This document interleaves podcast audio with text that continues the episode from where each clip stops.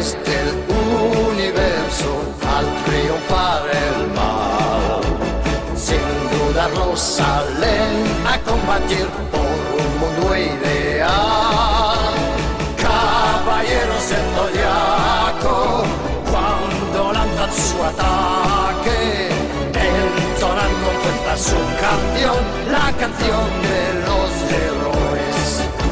Bienvenidos a un nuevo episodio de Podría ser peor podcast. El día de hoy vamos a empezar con el primer eh, especial de octubre, donde vamos a hablar de anime, así que se va a llamar Otakubre. Y vamos a arrancar con todo, bien pesado, porque vamos a hablar de Saint Seiya. El día de hoy me acompaña mi compañera de siempre, Victoria Ferri. Hola Vicky. Hola, ¿cómo están? Estamos para hablar de Senseiya. Estamos a full. Y tenemos un invitado que es como, eh, yo considero palabras mayores para hablar de Saint Seiya, que es eh, Seba Saga, de Podcasteros del Zodíaco. Hola Seba. ¿Cómo va Gabo? ¿Cómo va Vicky? Eh, wow, qué honor, qué, qué lindo lo que dijiste. No creo que sea así, pero no voy a decir nada, me conviene, así que. Y bueno, sos, el- sos como la como el especialista. En este, en este podcast siempre tenemos la, la modalidad del precio de la historia, ¿viste? De voy a llamar a un amigo especialista en tal tema. Muy Claro. bueno, muy bueno. Ah, y por cierto, y, y quiero destacar que me gustó mucho el nombre. Eh, ¿Cómo es? O- Otakure, ¿es? Otaku. Espectacular, muy bueno, muy bueno. Porque el año pasado hicimos eh, una temática que era en noviembre, hacer hablar de novelas latinas. De todas novelas, era noveliembre. Entonces, Claro. bueno, aprovecho el bug y necesito ponerle un nombre también si vamos a hacer el especial de que sea Otakubre. Espectacular, espectacular. Iba a ser en julio, pero no, no, no rimaba con nada, entonces dijiste nada, lo dejo para octubre. No, fue casualidad, porque estábamos charlando, che, vamos a hablar de anime. Bueno, dale, es octubre, vamos. Algo se me va a correr. Se parece, está bien. Ta, ta, ta. Eh, nada, bueno, Saint Seiya, que es todo como un- una presión hablar de esto, porque hay, mu- hay mucho fan hardcore de Saint Seiya, que, que- Sí, Pero- no sé, de, de, de mi edad por lo menos, de mi Sí, edad. Pero ahora de medio que va abandonando, claro. Va. Ahora ya no hay tanto fan de Saint Seiya. Nos fuimos quedando en el camino metiendo, bueno, ya le Sí. perdí la pista y bueno, Sí, sí, sí, es muy, me quedo con el muy de- clásico. No, yo, yo no sé qué edad tienen ustedes, pero es muy de mi generación, digamos. ¿Qué Sí, edad tienen yo tengo, ustedes? sí, yo tengo 35 en mi generación. Bien, vos, yo Gabo. tengo 28, o sea, Está bien, está bien. Generación estás- 2, porque la, la- tu generación la vio más en Cartoon Network. Claro, Yo no- tal cual. bueno, yo la vi, yo me- mi, mi primer recuerdo de Saint Seiya es el opening de el, el opening de Los Guardianes del Universo, claramente. Sí, Es como sí, lo totalmente. primero que, que recuerdo en mi vida de haber eh, conectado con Saint Seiya. Fue como, ¿qué es esta canción loca, que, imposible de, de seguir, pero que los dibujos estaban zarpados y que veías la serie y nunca, nunca veías los dibujos del, de la- del opening en la serie y era como, Re spoiler. la- Era re el opening ese. era un spoiler. Y, y nada, pero me, o sea, me pasó con, con casi todos los animes de, de recordar ya, ya, mis primeros recuerdos es ya ir viéndola por, el- por las 12 casas, o sea, no sé en qué momento empecé a verla, solo, que, Claro. solo sé que, que, que la vi, era como automático. Claro. Y, y- y nada, y era, era, es como la trinidad, ¿no? De, de animes que con los que uno creció o, o con los que primero tuvo contacto, que son eh, Saint Seiya, Dragon Ball y los supercampeones. Así Sí, que era sí, cual- o, o- o Sailor Moon. O Sailor Moon. Claro. Sí, eh, justamente para nuestra generación era esa, esa trifecta. Después más adelante Sí, igual se fueron sumando otros y, y yo siempre me doy Sí. cuenta que, que otras generaciones hablan de otros anime como los anime que los Sí, llevaron al mundo del anime, digamos. Eh, pero sí, sí, los, los, los viejos, no los quiero insultar chicos, eh, sepan que yo también estoy en este grupo. Digo, los viejos tenemos a esa trifecta, sí. sí. Yo Sí, diría más total. Sailor Moon que los supercampeones porque creo, por ahí estoy tirando cualquiera porque ya no me lo acuerdo, era muy chico, pero creo que los supercampeones los empezaron a pasar un poquito después que estos tres. Ah, puede ser. Yo, yo hablo desde mi Porque yo me enganché Yo me más. Ah, claro, pero vos sos más joven, está bien, claro. Claro. Yo, me enganché más tarde. Los supercampeones la daban en Telefe. Claro. Y no el resto es todo Magic. Y el otro es todo Magic, claro. Pues yo me acuerdo de ver los supercampeones con mis vecinos y jugar después en la vereda a los Claro. supercampeones. O sea, se daban antes porque los dieron por Canal Sí. 7. Mucha gente los miraba incluso en Radio Globo a los Caballeros del Zodíaco. Claro, sí, O sea, sí, sí. Se, se dio antes, pero el boom vino con, con Magic. Con Magic, claro. Sí. Magic fue el que popularizó todo esto. Sí, sí. Sí, sí. Sí, sí, sí. Magic eh, ha, ha arruinado una generación. varias, varias. Varias. varias generaciones. Varias- las arruinó porque desapareció después y nos dejó con un vacío enorme. Claro, no hay otro canal como el Magic. No, Bueno, no, pero- no, no. Bueno, aprovecho, tiro el chivo, tenemos un episodio hablando de la historia de Magic Kids, creo que es el 10 o por algo por ahí. Y Bien. nada, hablamos un poco de todo eso. Y el Eh, anterior, el anterior es el de Cartoon Network, ¿no? Hicimos Sí, el de Cartoon el Network y el de Nickelodeon, en el futuro Sí. tenemos que hacer el de Jetix. Claro, el de Big Channel. el- que ese El también Big bien, Channel. bien Ah, para no Big. Channel. Ah, ves, ahí está, ves, un sí. poquito más joven y ya está, y ya no viste Big, claro. Big Channel o- y Cablín. O Cablín, claro. claro, lo, lo- lo vi de así de. le- le- escasos recuerdos tengo de Cablín. No. Por ahí es bueno eso. ojo. Sí, no, no, yo no amaba a. Cablín era genial. Nah, sí, Yo sí, tenía te- eso. terminé estudiando en mi facultad porque lo primero que vi cuando entré fue un cartel gigante que decía Magazine for Five y dije, acá tengo que Oh, estudiar. mira qué bien. mira qué bien. Sí, sí, mu- mucha producción nacional tenía Cablín, estaba muy bueno eso. Sí. Así que bueno. Bueno, volviendo un poco a Saint Seiya, eh, nada, eso. Yo, mi recuerdo, mi primer recuerdo ya viéndola, como me pasó con tantos otros. Después el contacto era en el colegio, creo que lo, el recuerdo más patente que uno tiene es cuando estás llegando a las 12 casas y, y en el colegio ver cada uno qué signo le tocaba y era cuando realmente importaba. ¿De qué signo sos? A ver. Totalmente, sí, sí. Ahí, ahí está la posta de los caballeros zodíacos, sí, sí. Ahí está la posta, la posta. Y ahora está muy de moda eso. Bueno, es muy meme de Twitter el tema de decir, eh, no me importa tu signo, decime tú, no sé, tu comida favorita, cualquier otra cosa, ¿viste? Y yo siempre leo ese meme y digo, no, a mí me re importa tu signo, porque quiero saber cuál es el caballero que te representa. me re importa tu signo, a mí, ¿cómo no me importa tu signo? Sí, yo quiero seguir sabiendo.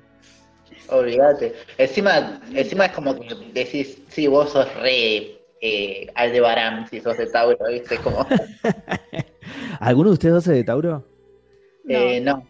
Ah, ok. yo pues soy de tengo algo, Libras. joya, soy de tengo algo Tauro. personal contra el de Barán, yo entonces ya sé que lo puedo bardear tranquilo, listo. No, no hay problema. Soy de Sagitario. Ah, Ah, ah, bueno, bien. vos tenés al grosso. Muy bien los dos. Hacemos alta exclamación de Atena nosotros tres, ¿eh? Sí, Géminis, eso. Sagitario, Libra, rompe todo. ¿eh? Tenemos todo. Alta exclamación, sí, muy bueno. Eh, así que nada, ese, era eso, era ese el momento. No sé ustedes cómo, eh, cómo lo vivieron, siendo que llegó un poco eh, antes. Yo, siendo mujer, que era obviamente la rara del curso, porque ser mujer y que te gustaban los caballeros zodíaco y no Sí, chiquitita, sí, sí, sí. ponele, que estaba de moda en esa época, era como, Sí. eh, como, ¿qué, qué, hace, qué hace Victoria? Claro. Que mira los caballeros zodíaco de chiquitita. Pero bueno. eh, Son más parecidos de lo que parece igual los caballeros de sí, chiquititas, ¿eh? era como más o menos parecido. Todos huérfanos maltratados, sí. sí. No, huérfanos maltratados, viste, eran tipo, no sé, era como era parecido, pero bueno, a mí me encantaba, me encantó la animación de entrada, es como que me, me compó la historia de esto de los amigos luchando para salvar y qué sé yo. Nunca me la banqué a Atena, no me la fumé, nunca. Desde chica era, la detesto, Bueno, no me la eh, fumaba nunca. Si, si escuchás nuestro podcast está muy justificado eso.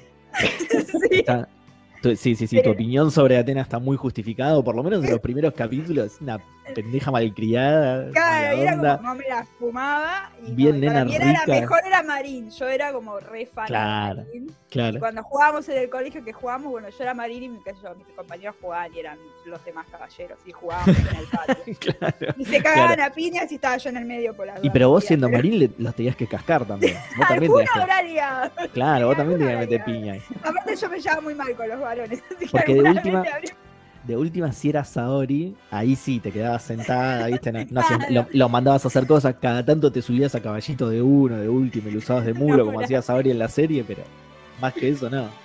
No, no, no, por eso a mí me gustaba Marín porque era como que si a piñas, era como más divertido. Entonces me, me, gustaba más el personaje como más femenino, más que ahí, ah, va, hace algo, no estaba sentada, tipo, mira, claro. no. claro, hace algo, intenta ayudar, aunque sea. Entonces sí, pero sí, yo me acuerdo así, como que era como complicado que sea mujer y que te... En esa época, ahora quizás está más normalizado que las chicas miren anime. Sí, sí, ahora, ahora es otra cosa. Así como he conocido mucho metalero fan de Sakura Car Captor, he conocido mucha chica eh, fan de los caballeros, mucha enamorada de Shiryu. Oh, eh, Era como, como el daddy generoso de los caballeros. y, y así. Eh, Sí, sí, hay, hay, pero muchísimo. El fandom, mira, hasta te diría que hay casi la misma cantidad de mujeres que de varones fan de Saint Sí, sí, sí, sí, yo me acuerdo que sí. Después cuando fui más grande y que sé yo, empecé a ir a eventos, todo, me empecé a encontrar chicas que les gustaba y empecé a hablar. Y también, bueno, mis amigas también se engancharon, entonces empezamos como a hacer grupos de Senseiya, pero al principio era como medio jodido. Sí, sí, porque además el arte de Araki es muy, eh, es así, es muy como muy refinado, muy, muy prolijo y muy que, va para todos lados, digamos. No es, tan. A mí me encanta como dibuja, por ejemplo, Akira Toriyama es muy prolijo, pero se nota que es un dibujo más eh, orientado al público masculino. Es bien, bien shonen. Sí. Bien, bien para pibitos. En cambio, los. La carita de Jun y los pelos largos ahí, ya con eso te decían, bueno, queremos que lo vean las chicas también esto. Estoy hablando del anime, ¿no? Por lo dibujo de Kurumada, sí, mando, pobrecito. Sí, pero bueno. en el anime, el anime sí era así refinado y lindo para que, para que lo vean todos los públicos. Claro, para que te vieran para público. Kurumada dibuja muy bien animales, es lo que estuve viendo. Kurumada, para mí no dibuja tan mal como la gente dice. Es muy prolijo y todo. Sí tiene muchos pifies, hay ciertos dibujos donde pifia proporciones, pifia. Eh, pero bueno, nada, también tiene un millón y medio de dibujos, ¿no? O sea, es un chabón que dibujó sin parar, sigue dibujando, de hecho, dibujó sin parar durante años y años, obviamente que a veces le va a pifiar.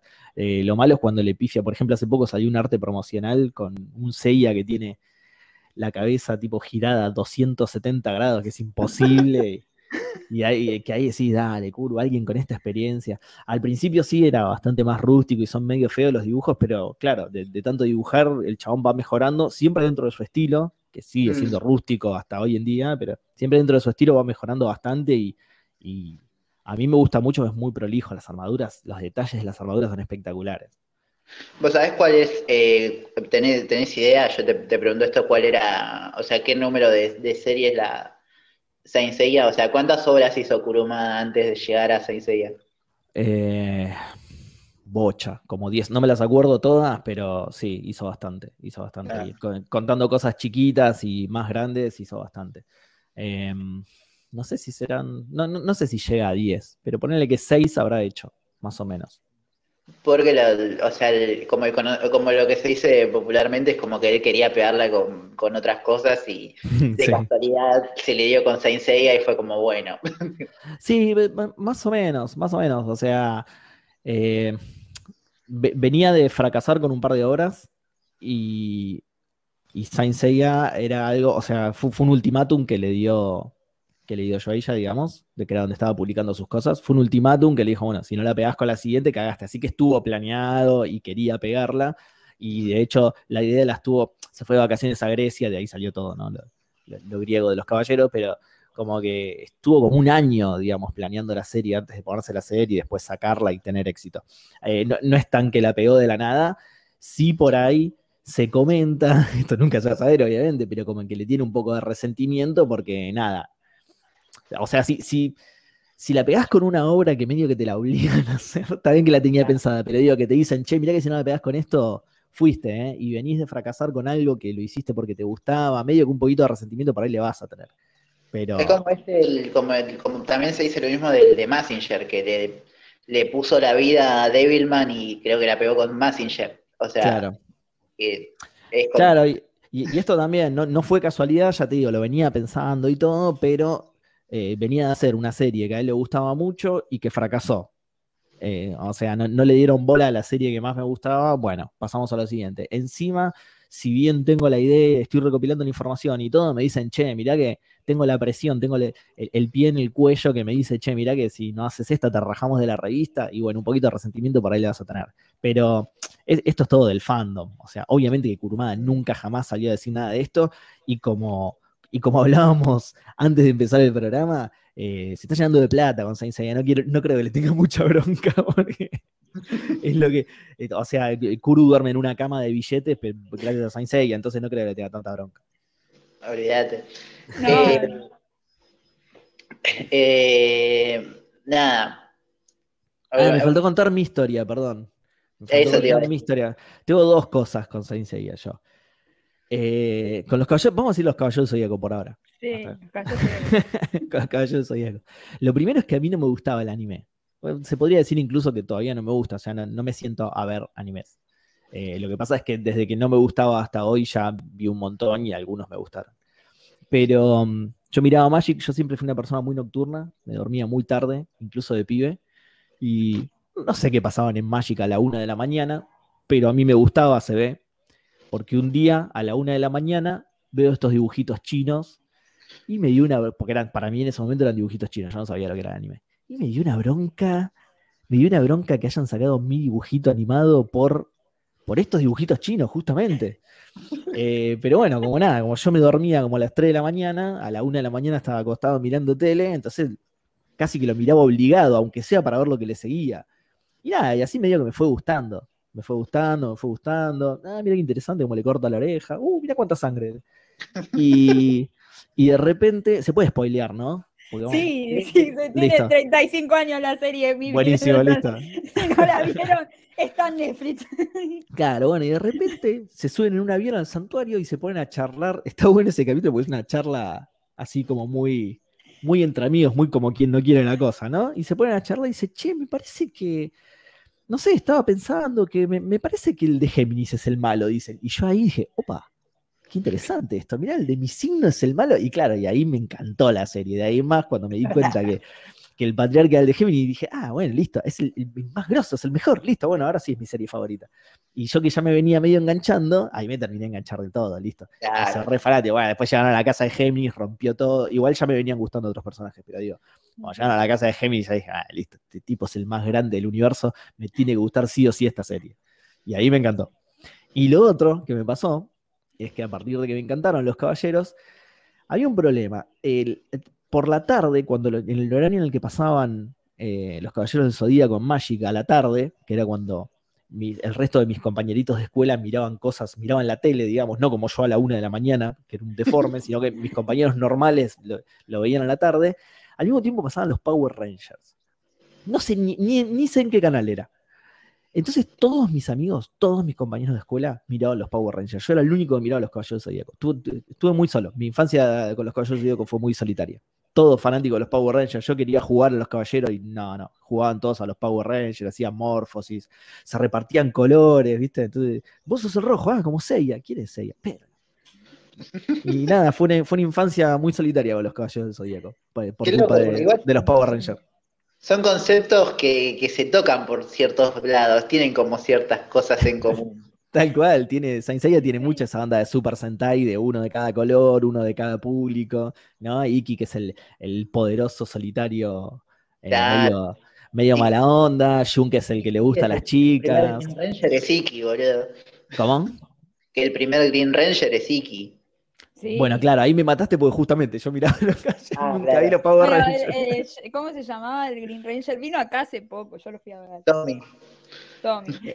Sí, sí, sí, capo el chabón ese, le, encanta su personaje. Me, gustan mucho los actores que les gusta su personaje y el chabón evidentemente lo ama. Sí, lo ama. capo, me cae, me cae muy bien. Eh, sí, sí, sí. Sí, eh, no, me causó gracia por eso, tienen como cosas muy en común. Pero yo, me, pasaba eso, yo veía a los Power Rangers, veía todo, también era un chico eh, criado a base de televisión, ¿no? sí, lo que pasa es que después los horarios se separaron. Fuimos criados, criados por Magic y Channel. Sí, totalmente. No había, no internet en eso. Sí, No había no. internet. O sea, Era, o y uno, uno venía de, de los Power Rangers, de la cosa más suave, y de golpe, como dice Seba, tipo, te cruzabas con Saint Seiya, donde en el primer capítulo ya está un chabón cortándole la oreja al otro, y dices, ¿qué es esto? Por favor, dame más. Y eso que suavizaron un montón de cosas en el anime. Sí, Después igual gradualmente se va dessuavizando, pero al principio, bueno, por ejemplo, esa escena en la que Cassius le corta, al revés, perdón, Seiya le corta la oreja a Cassius, era porque Cassius le iba a cortar la oreja a Seiya, pero en el manga Cassius le cortaba la cabeza a los rivales, no la oreja. No, coleccionaba oreja, coleccionaba cabezas el chaval. Ah, Eso obviamente lo sacaron del anime. Sí, sí, era como. Un poco fuerte, sí, un poco fuerte. Pero- Pero seis capítulos después lo tenés a Shiryu durmiendo en un charco de sangre porque, porque la más mínima herida lo podría. La cantidad de sangre que se veía en Saint Seiya era tremenda. Era impresionante ahí. Sí, sí, sí. sí. No, no, no. Bueno, en, est- en Estados Unidos lo re, por eso nunca la pegó en Estados Unidos, lo Verde. censuraron, claro, le hicieron sangre verde, sí, era cualquier, cosa, era cualquier cosa. cualquier cosa. El- era lí- líquido de espíritu, no sé qué Sí, Del líquido de frenos directamente, o sea. Siempre me causó mucha, eh, eh, o sea, me causó entre gracia y como no entender cuando Shiryu- a Shiryu le dicen, che, mirá que si te hacen un rascuño, morís. sí. Y lo ves al chabón peleando y después si está todo ensangrentado y dices, che, Shiryu, tendrías que haberte muerto hace media hora. boludo". Claro. Bueno, es como dijimos en el podcast, de, de paso meto, meto el chivo todo el tiempo. Eh, digo, es como dijimos nosotros en, en Podcasteros, que como la más mínima herida podía matarlo, Shiryu apuntó a que solo le hagan máximas heridas, de heridas muy grandes. Está buena la teoría. Claro. Trató de evitar las heridas mínimas y fue directo a las máximas, a las más grandes. Sí, no, Bueno, no yo- tiene sentido para nada. Ot- Otro punto que yo destaco siempre con, con el anime y con otras obras acá, en, tanto en Latinoamérica como, como más que nada en Argentina, es que el 50% de, de la obra es el doblaje para mí. Sí, Sí, sí, sí, sobre todo en Saint Seiya que. En Senseiya es, es- es como. Sí, que, que- más que el doblaje, bueno, nosotros siempre lo decimos en, en el podcast, que más que el doblaje son los traductores, que por lo general son personas distintas. O sea, lo- los actores de doblaje, digamos, no tienen la culpa del guion que les llega. Sí tienen la culpa de algunas otras cosas, por ejemplo, de, no sé, de no mantener los nombres. O sea, está, ha- hace 15 capítulos que estás nombrando dónde vive Hilda, y un capítulo le decís el Palacio Guadumar, en el otro le decís Badujara, dale, de- aprendete, a- decilo mal si querés, pero decilo el- lo mismo todos los capítulos, aunque sea decirle Badujara siempre y listo. Pero estaría bueno que se aprendiera que es Valhalla, ¿no? Pero ya fue, le querés decir, le querés decir Guadumara, decirle todos los capítulos Guadumara, aunque sea no lo cambies todos los capítulos, pero bueno. No nos, olvi- no nos olvidemos del Caballero de Junini, por favor. Caballero de Junini, claro, El camino de Junini. claro, no, no te diste cuenta, no era ningún. Bueno, está bien, ponele que no, ponele que no. Eran los 80. Sí, además hay situaciones particulares de- del doblaje que eh, los actores mismos lo cuentan muchas veces, que eh, doblaban los capítulos desordenados, entonces por ahí era la primera vez que nombraban a un caballero y no, no, no tenían ni idea de que se pronunciaba de determinada manera y cosas así. No, aparte en un día tenían que doblar, no sé, Alf, Los Simpsons, eh, Dragon Ball y Los Caballeros. sí. En, el Sí, mismo- en la misma, sí, sí, sí, en la misma sesión de doblaje, por eso tienen particularidades también, pero nosotros igual siempre le echamos más la culpa a los traductores que a los actores de doblaje mismos. Sí, sí, sí. Sí, bueno, o sea, pero ponerle que el- la traducción tiene sus, sus momentos donde hace mucha agua. Sí. Igualmente yo creo que lo que es el- el- la elección de cada voz de cada personaje está impecable y eh, cómo, le, cómo la, la viven los chabones, boludo, es Sí, increíble. sí, es espectacular. Sí. Sí, sí. Sí, por eso, por eso tratamos de no pegarle a ellos porque los doblajes son buenísimos, sí. Eh, o sea, de- desde ese lado, digamos, como, como actores son muy buenos. Sí, Sí. sí. Aparte Sí. tienen toda una, hay toda una cultura acá en Latinoamérica de ver a los dobladores y de seguirlos y de que Sí, sí, sí. el doblador de Seiya cuando se murió fue para todos una tragedia porque ahora Tal quién cual. va a doblar a Seiya, nadie Sí, va a ser cual. igual a él y es verdad porque el que pusieron en la serie de Netflix es una cosa No, bueno. Yo fui a pero comer con, fui a comer con Jesús una vez que vino para acá. Sí, Jesús Barrero es bueno, el yo- doblador yo- de Saint Seiya. con Eh, Seiya. García, Oh. García, porque mi, uno de mis amigos del Foro Anime hizo un evento y lo trajo, entonces yo estuve con René García también así y fue como re, es un un genio. La próxima me Sí. tenés que invitar. No, porque ya no me hablo más con esa persona. Oh, no te la puedo creer. No te la puedo creer. No, bueno. Pero Igual sí, no, igual no, no fue, eh, fue un evento que no fue nadie, fue un fracaso y mi amigo perdió un montón de guita. Fue uno que vino Uf. también, el que hacía la voz de. ¿Sabés quién vino también en ese evento? ¿Se acuerdan del, del Yellow Dancer de Robotech? No, No, no vi Robotech, eh, no me maten. Bueno, hay un, no, bueno, hay un can- tienen un cantante que se llama Yellow Dancer y el chabón se llama eh, Bradley no sé cuánto. Y mi Sí. amigo es fanático y lo quería traer, lo quería traer y se juntó la guita, hizo el evento, lo trajo y fue un re fracaso porque obviamente qué bajón, que pobre. a Robotech lo conocíamos siete personas y al cantante Claro. lo conocíamos ocho personas y él. Claro, o sea, entonces claro, como lo bueno. tendría que haber invitado a la casa, ¿no? Al evento. claro. Claro, entonces era Claro. como bueno. Un fin de semana en una quinta. Claro, era como- estaría más barato, pero bueno. Tal cual. No, Cosas que a, pasan. a Jesús no sé ni si. Sí, creo que era un evento, pero la cosa es que eh, un amigo mío también conocía al, a- a la- al contacto que lo trajo y, y fuimos a cenar con él directamente. No, no, no al evento, sino a cenar con él. y como más íntimo, digamos, estuvo muy bueno, muy copado el chabón. Él y, eh, y Pati Acevedo. Ay, Pati hace Sí, sí, sí, con él y con Pati Acevedo. Así que Sí, sí, sí. un grosso Jesús, eh, uno- una pena su muerte. Igualmente, esto de. Es cierto que el, que el, que el doblaje latino tuvo mucho que ver también con el éxito de la serie acá, pero por otro lado, medio que con el tiempo eso se transformó en una maldición.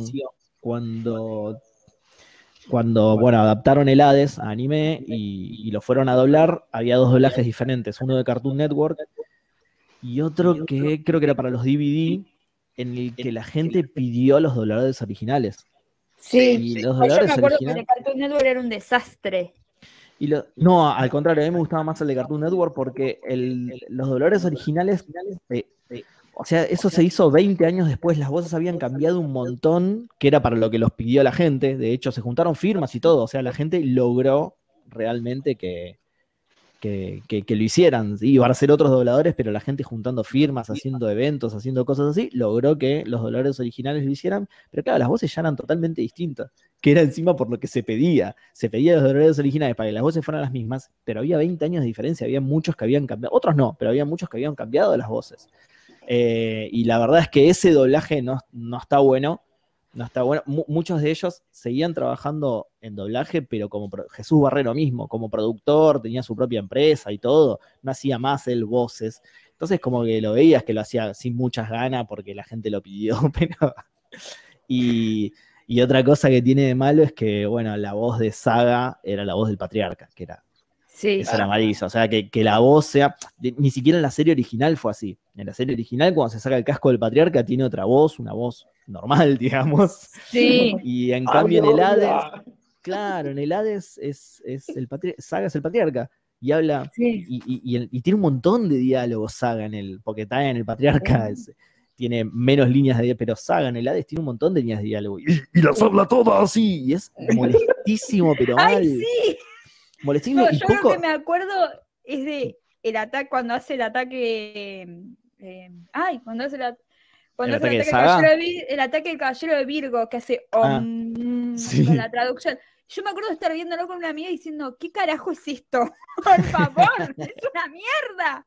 Sí. Así, pero a lo grito las dos re indignadas. Por, e- por eso te digo que a mí me gustó mucho más el doblaje que le hicieron en Cartoon Network. Eso pasó mucho también. En el doblaje de Cartoon Network le ponían muchísima más onda a los poderes. En el de los dobladores originales, lamentablemente, te das cuenta que no. Son todos tipos con un montón de trayectoria y que yo los banco muchísimo, pero te das cuenta que no tenían ganas de hacerlo. Y ya tiraban los poderes sin ganas y todo, y no, ah, no me gustó ese doblaje y fue todo culpa de la gente. Por eso odio al fandom de Saint Seiya. No, mentira. Ah, igual sí, un poco sí, porque como todos los fandoms, cualquier cosa. Sí, hay gente muy tóxica. Hay de todo. Totalmente. Hay sí, de sí, sí. todo. Totalmente. Pero este, este afán de- de revivir el pasado y de la nostalgia, medio que arruinó uno de los. Bueno, de hecho, el de Cartoon Network es posterior y lo mandaron a hacer porque no quisieron ese doblaje, digamos. O sea, Ah, eso yo no lo sabía, ¿ves? Pensé que lo había, que- lo había pedido. Yo ¿Cómo, me acuerdo de ver los DVDs y, y Sí. o sea, tenerlos en latino y cuando llegan al, al infierno, ¿es? Eh, sí. se, se directamente pasa a japonés porque no había más doblaje. claro. Yo los vi en. Japón. En realidad yo lo vi, la saga de Hades la vi. La mitad en un evento de anime que se llamaba Animate. No, Animate no. eh, En el Rofka. Anime Fest. Anime Fest. Ah, Que lo hacían en un teatro en, en el ¿cómo se llama? En el teatro, en un teatro ahí en el Congreso, que es un teatro de mala muerte. sí. Y me acuerdo sí. verlo, verlo ahí y llegam- y creo que llegué hasta la parte que tiran el muro, que fue genial porque estábamos todos fans mirando eso a los gritos, era como si un- fuera un recital, no era ver un capítulo, era a los gritos puros todos gritando, ¡No! Así. Eh, bueno. Sí, sí, y cuando la visto. termina adentro de la, de la vasija, todos diciendo, pero la puta madre otra vez esta boluda. Fue que- pero fue así genial. O sea, Sí, tal cual, tal cual. Así, era- éramos como, no sé, 100 personas a lo puro grito en el evento mirando la, la parte que tiraban el muro abajo. Yo, lo- yo los, eh, los miraba, me los descargaba de internet, que era la única, o sea, no me voy a disculpar por la piratería porque fue- era la única manera de verlo en Argentina en ese momento, así que eh, me los bajaba y los veía ahí, pero después lo- eh, el Rofka, que es, eh, no sé si es un evento de anime o algo así, o si es el lugar en donde los pasaban, la verdad que no tengo idea, pero que también era como un teatrito que los iba pasando de a uno a medida que se iban que se iban estrenando. Yo ya lo había visto, yo ya lo había visto en mi casa, pero igual iba porque, claro, porque pasaba esto que decís vos, ¿viste? Estábamos todos, ¡eh! a los gritos, festejando todo, ¿viste? Estaba, estaba muy bueno. Sí, sí, sí, era muy divertido eso. Sí, era re divertido. Ahí gritarte con otra gente, estaba muy bueno.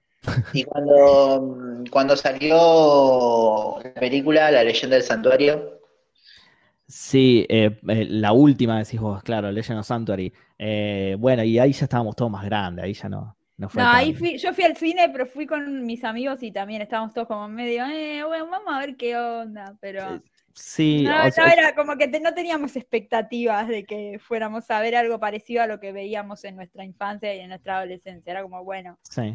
sabíamos No. que íbamos a ver algo que era apuntado a otro, pu- a otro público totalmente distinto que no el nuestro. No, igual fuera de eso, creo que hicieron una band o algo así, y ahí sí la, la gente estaba a los gritos, pero después el resto eran funciones, no, pues yo la fui a ver mil veces, Sí. obviamente. Después el resto eran funciones normales, digamos, ¿no? Eh, ca- cada tanto alguno gritaba algo cuando aparecía un personaje, pero medio que el resto del cine lo miraba mal, entonces ya frenaba ahí. Eh, la, la única, la única que fue así fue la, la band premier, la única que fue tipo, nada, que eran todos fanáticos, entonces estaban todos a los gritos, fue. Que igual a mí eso me molesta mucho en el cine, así que no sé si estoy tan de acuerdo. yo La proyección- las proyecciones del Rofka porque eran más reuniones de...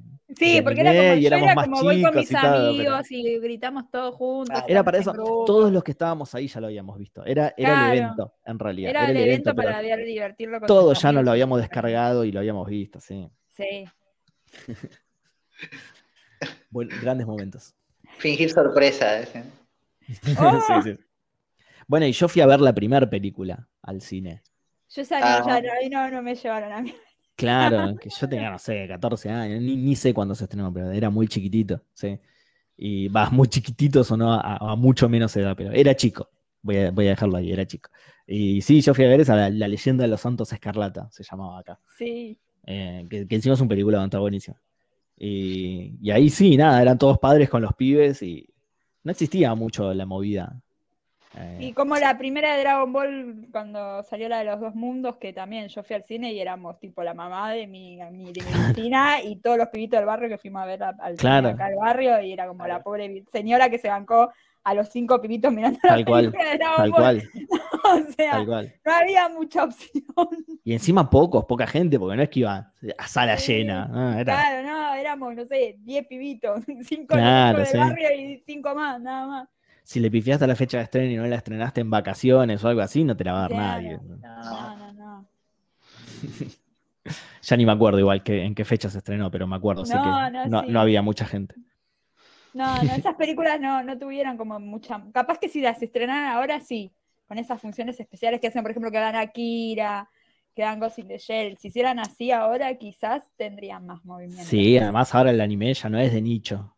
En ese Claro, momento, por, por eso. por eso yo les decía que, que no existía mucho la movida anime así masiva acá en Argentina. No, O sea, había, el, el anime era más de culto, era más, era más revista láser, Camelot y sí. no sé, pibes Bueno, yo- adolescentes. y- Yo siempre cuento que de chico quería ir a ver la película de Dragon Ball, cuando la primera, la del Árbol de la Vida, que se estrenó Sí. acá en cines, y que me llevaron y terminé viendo Dibu 2. No, peor.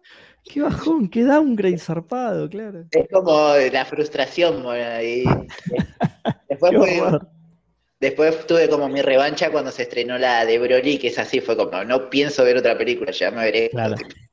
Claro, claro. No, encima, encima Dibu 2 no es que viste, fue a ver, no sé, algo Claro, pesado, la- la- Jurassic Park, qué sé yo, no, Dibu 2, que no. Pero encima, ¿la entendiste sin ver la 1?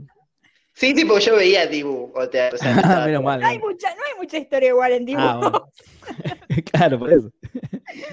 pero, No, pero- si igual, si ya conocías el lore, está bien igual.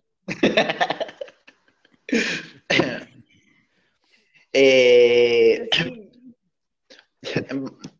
Bueno, hemos hablado un poco de la relación de cada uno con la franquicia que sigue hasta el día de hoy, así que no es como, no es como que es algo que hablamos en el pasado, sino que, que sigue presente.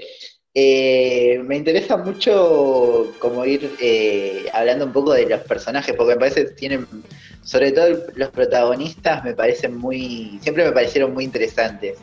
Esta cosa de de estos personajes que son cinco, cinco chabones que tranquilamente podrían ser eh, estereotipos y sin embargo son cada uno tiene su perfil, son una boy band básicamente Claro. y son súper sensibles y, y cuando pasa algo eh, lloran a dos manos, sienten todo un montón. Eh, eso eso me, me- era como, qué loco, estos chabones que están cortando orejas y, y arrancándose el pecho. eh, los removiliza, no sé, un mensaje de, de Ayoros en el santuario. Era ese contraste. muy, muy deconstruido. Sí, era muy Kurumada, Kurumada para la época. Totalmente, totalmente. Sí. Bueno, de hecho, todo- todos sus protagonistas tienen eh, maestras mujeres. Claro. Así que sí, es un Eso deconstruido es algo total. que a mí me gustó mucho también, me acuerdo en su momento cuando lo vi, el hecho de que las maestras fueran mujeres y que la- los que entraran a los héroes fueran mujeres, y no Claro. que el hombre, el hombre, siempre, siempre era como típico. Sí. Bueno, el, ma por ahí el maestro Roshi, no sé, una cosa así. Acá no, era una maestra mujer que entrenó al principal, era como, ah, el héroe encima- es así porque lo entrenó la mu- una, una, una mujer. Claro, y encima de mayor rango. Claro, mayor rango, sí. Porque al igual- principio Marín es tipo la tutora nada más, pero después te das cuenta que no, Sí. es un caballero de plata, es grosa en serio. Claro. Nada, igual todos los tutores, los tutores eran todos grosos, los, entre- los, los maestros. Tenías a Marim, a un argentino, a Camus, Tot- Totalmente, al más grande, sí. a un chabón en cuero que vivía en un volcán que estaba resacado y, Tal cual, sí. y sí.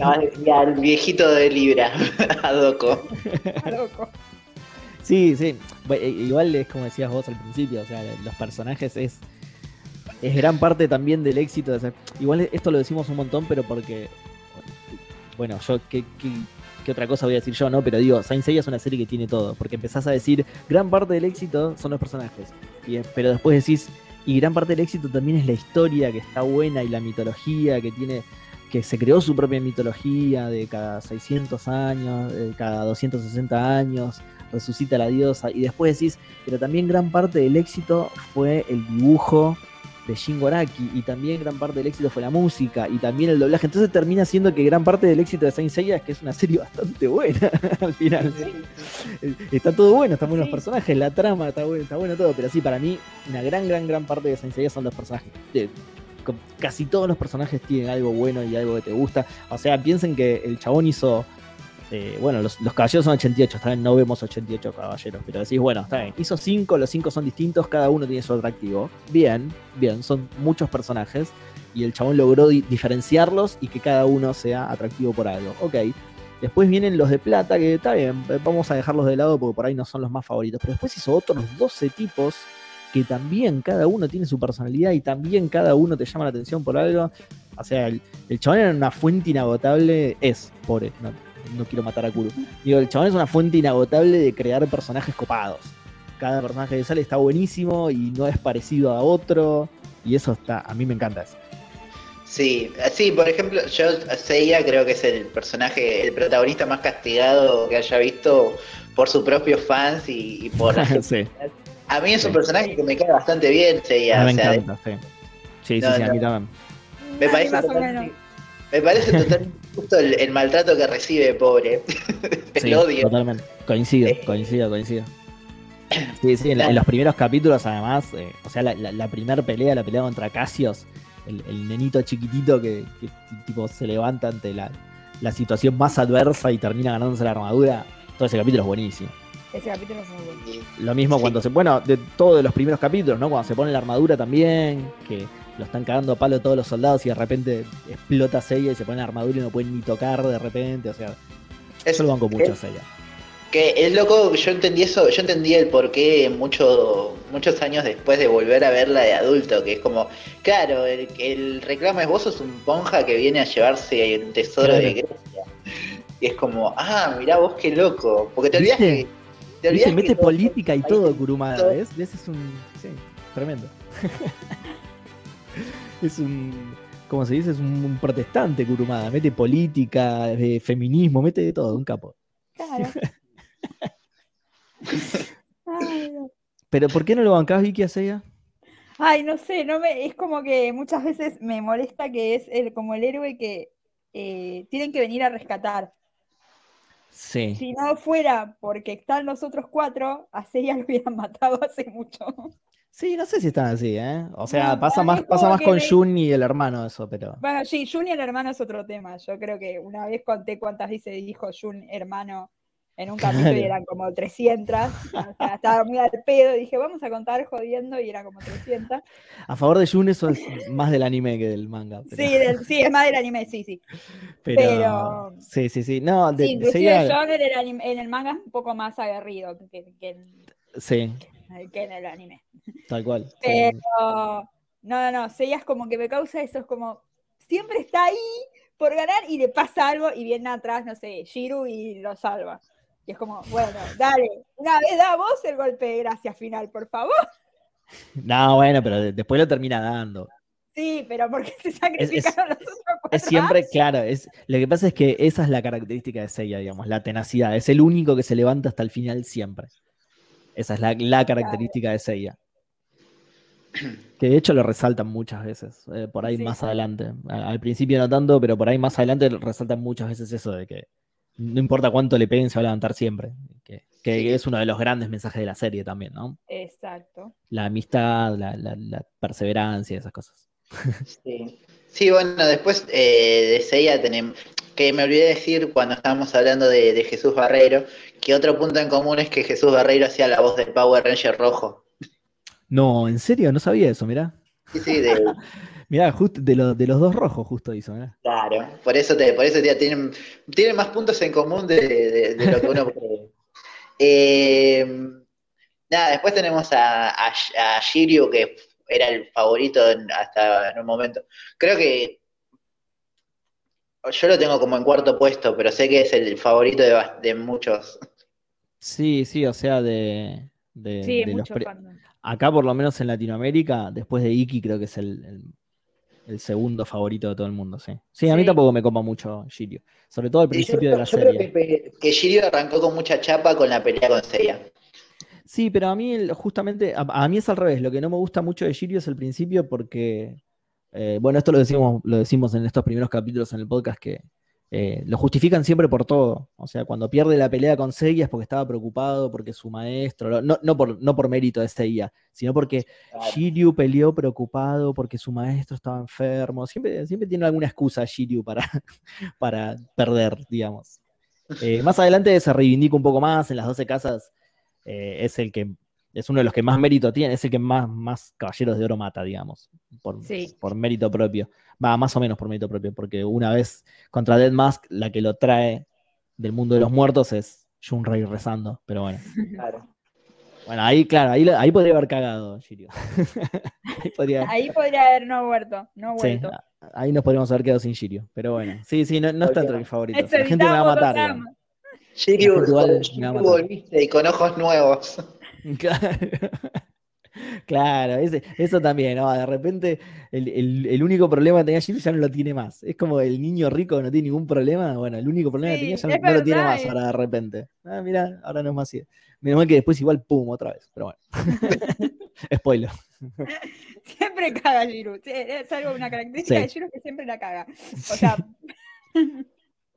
Sí, que se saca mucho la armadura y que le gusta Saca quedar en la- cuero. le Le gusta quedarse cuero. ciego y en cuero. Le gusta. Esas dos cosas le gustan. Eh, bueno, yoga, para, yoga creo que es, si no es mi favorito, pega en el palo, de los cinco por lo menos. Sí, Yoga es mi para favorito de mí, los cinco. sí. Kyoga es mi favorito con Iki, los dos. Sí, Iki también me gusta mucho, pero Pero Kyoga- un pasito abajo. Sí, Yoga, Yoga la rompe, sobre todo al principio de la serie la rompe mucho. Después llegado a las dos de se casa, como de Kuru le da un, un downgrade.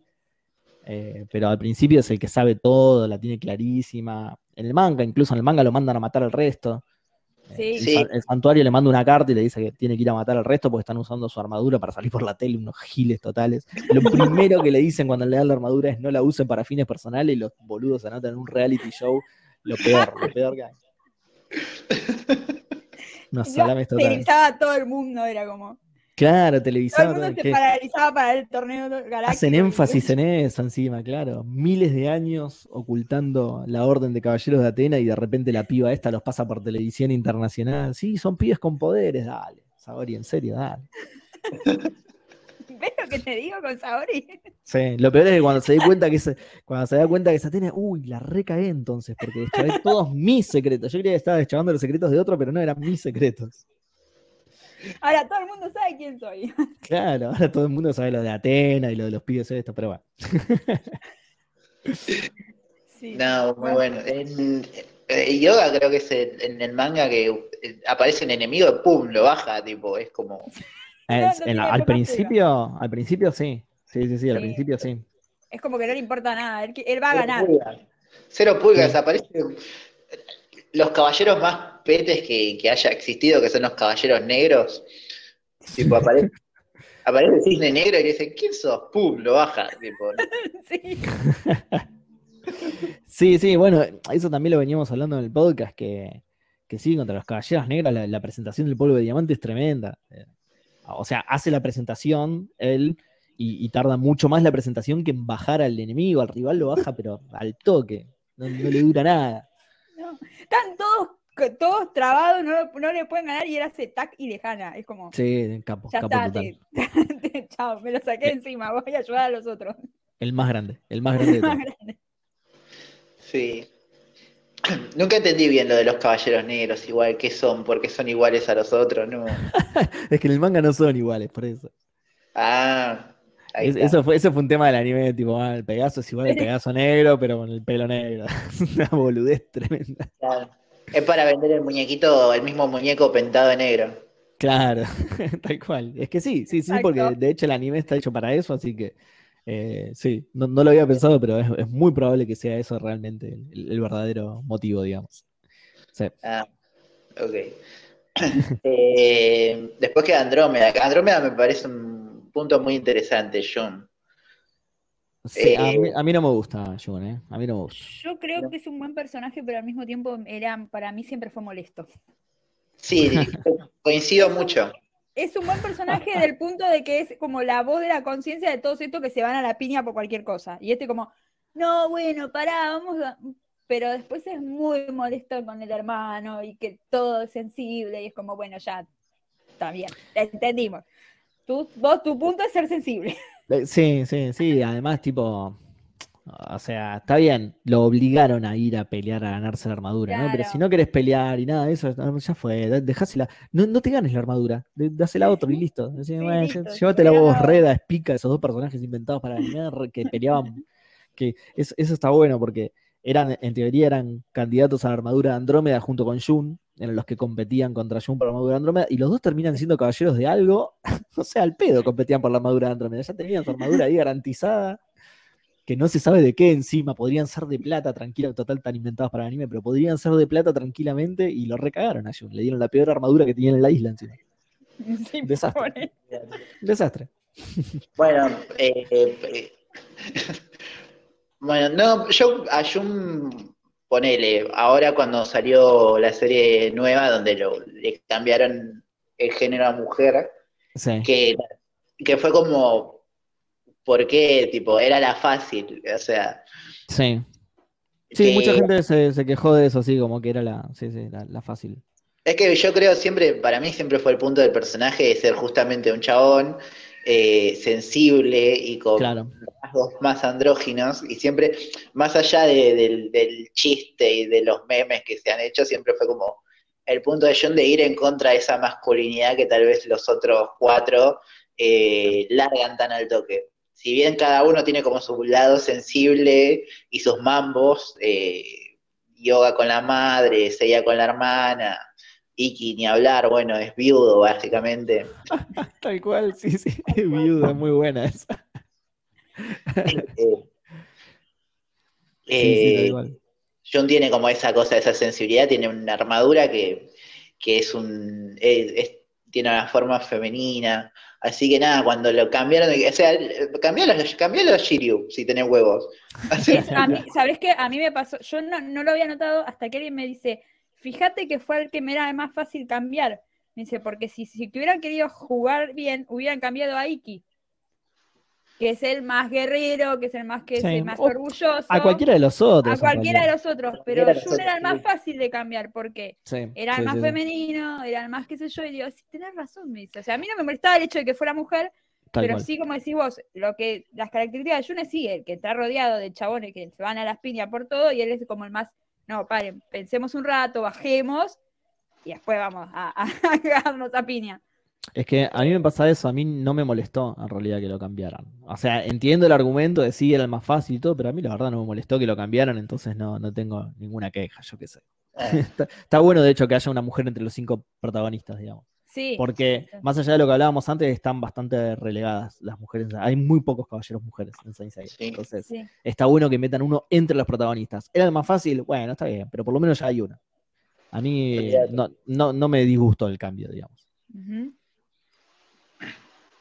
Siempre me, igual siempre me llamó la atención que sea el, el- es- lo más llamativo lo- las cadenas, ¿no? Esto de. Sí, es, es medio también en parte por lo que a mí no me gusta Jun tampoco, y sobre todo al principio del anime, que medio que, que se usan solas las cadenas, digamos.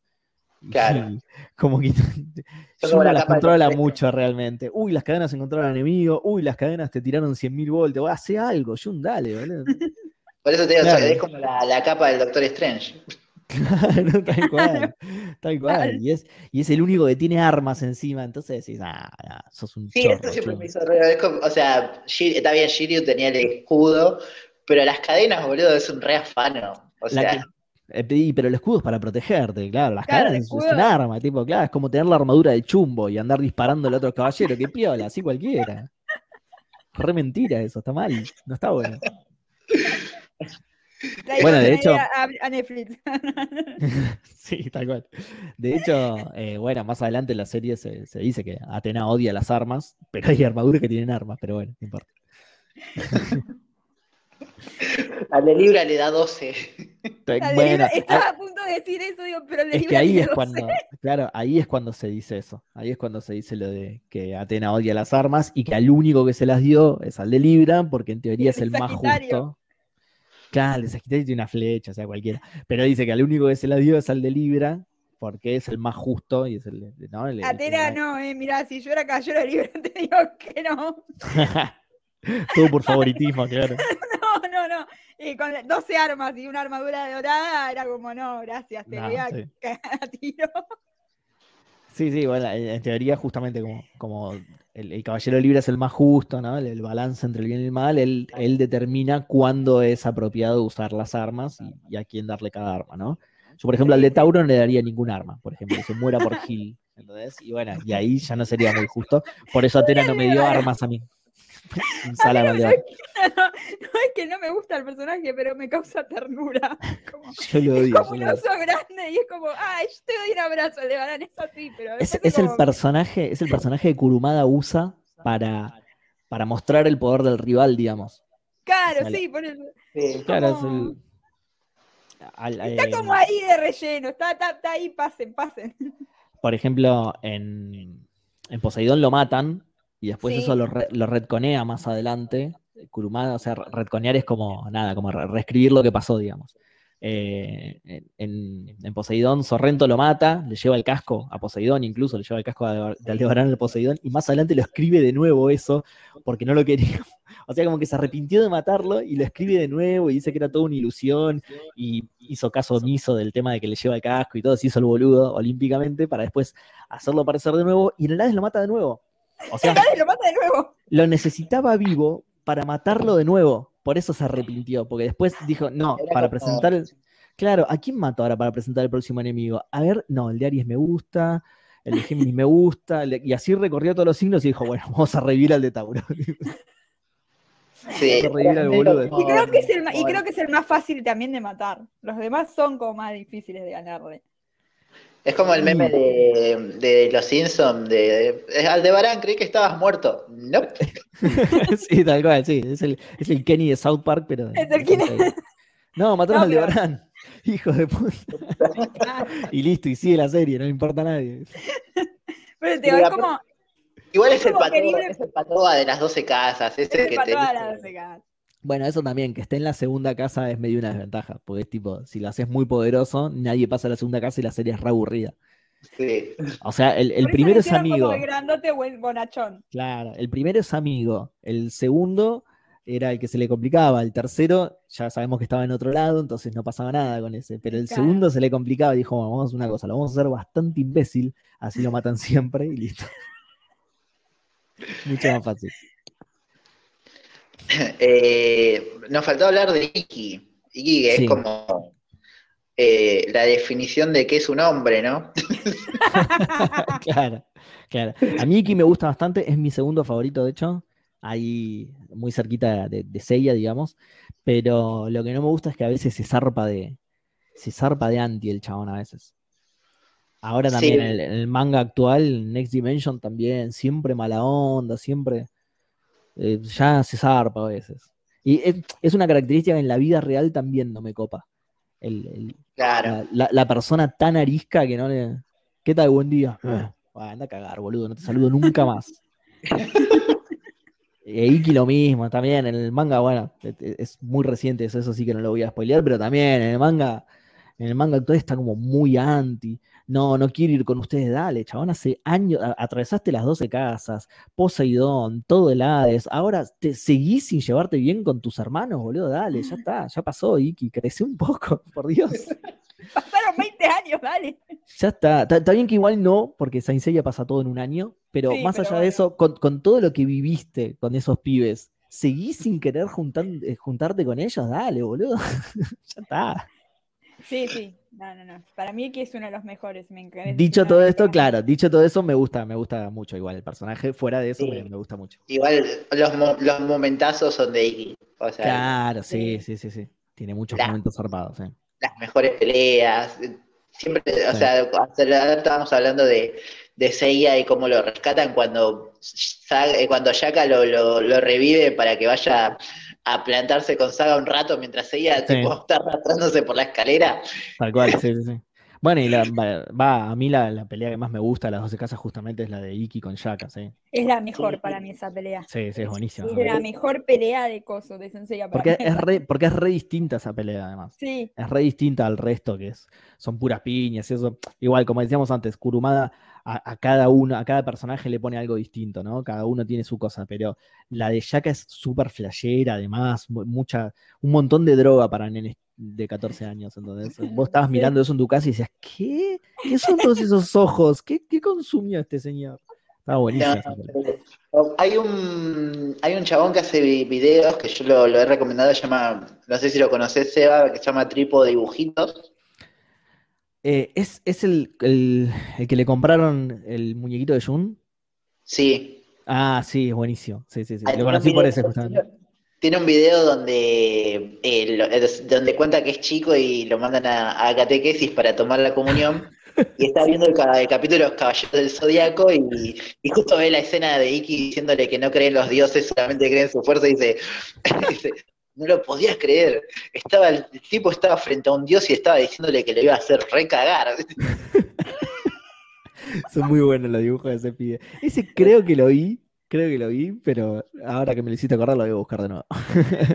Después te lo paso porque ese, ese video es increíble. Es muy gracioso. Porque por encima pone la escena de, de Iki diciéndole a Yaka, no, no creo en dioses, qué sé yo. Y, es- y esa, y esa es la historia de cómo no tomé la comunión, te dice. claro, tal cual. Se hizo ateo por Yaka, claro.